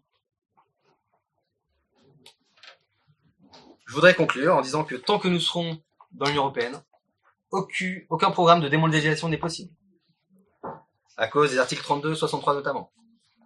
Aucune forme de relocalisation n'est possible à cause de l'article 63. Aucune forme de préservation ni de régénération de la nature n'est possible à cause de l'ensemble des, articles qu'on a vus aujourd'hui. Aucune sobriété énergétique concertée n'est possible à cause de l'expansion perpétuelle de la consommation de l'article 106 et des politiques générales. Aucune permaculture ni aucune euh, agriculture écologique n'est possible. Et l'autonomie alimentaire n'est pas possible non plus à cause des articles que nous avons vus. Et la résilience est mise à mal par l'ensemble des articles que nous avons vus aujourd'hui.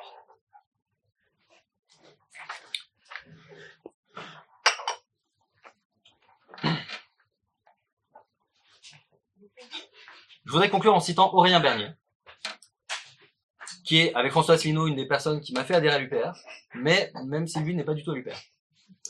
Pourquoi? Parce qu'il a fait une critique très lucide du problème écologique dans le, dans le, dans le cadre européen. Il a écrit par exemple sur son blog la chose suivante. Les politiques générales de l'Union européenne sont un véritable désastre pour l'environnement. Je me demande comment font certains écologistes pour ne pas s'en rendre compte. Ces institutions sont impossibles à réformer. Alors, il n'est pas pour une sortie euh, directe par l'article 50. Euh, il oscille entre la désobéissance, me semble-t-il. Hein, J'espère ne pas trahir sa pensée. Entre la désobéissance et, euh, et une sortie. Mais, pour moi, ce qu'il dit justifie le Frexit. Si nous voulons une démondialisation responsable, si nous voulons un après-développement qui préserve la prospérité, si nous voulons une agriculture et une pêche qui restent à taille humaine, si nous voulons construire une société de parcimonie en harmonie avec la nature, nous devons faire le Frexit écologique. Merci à tous.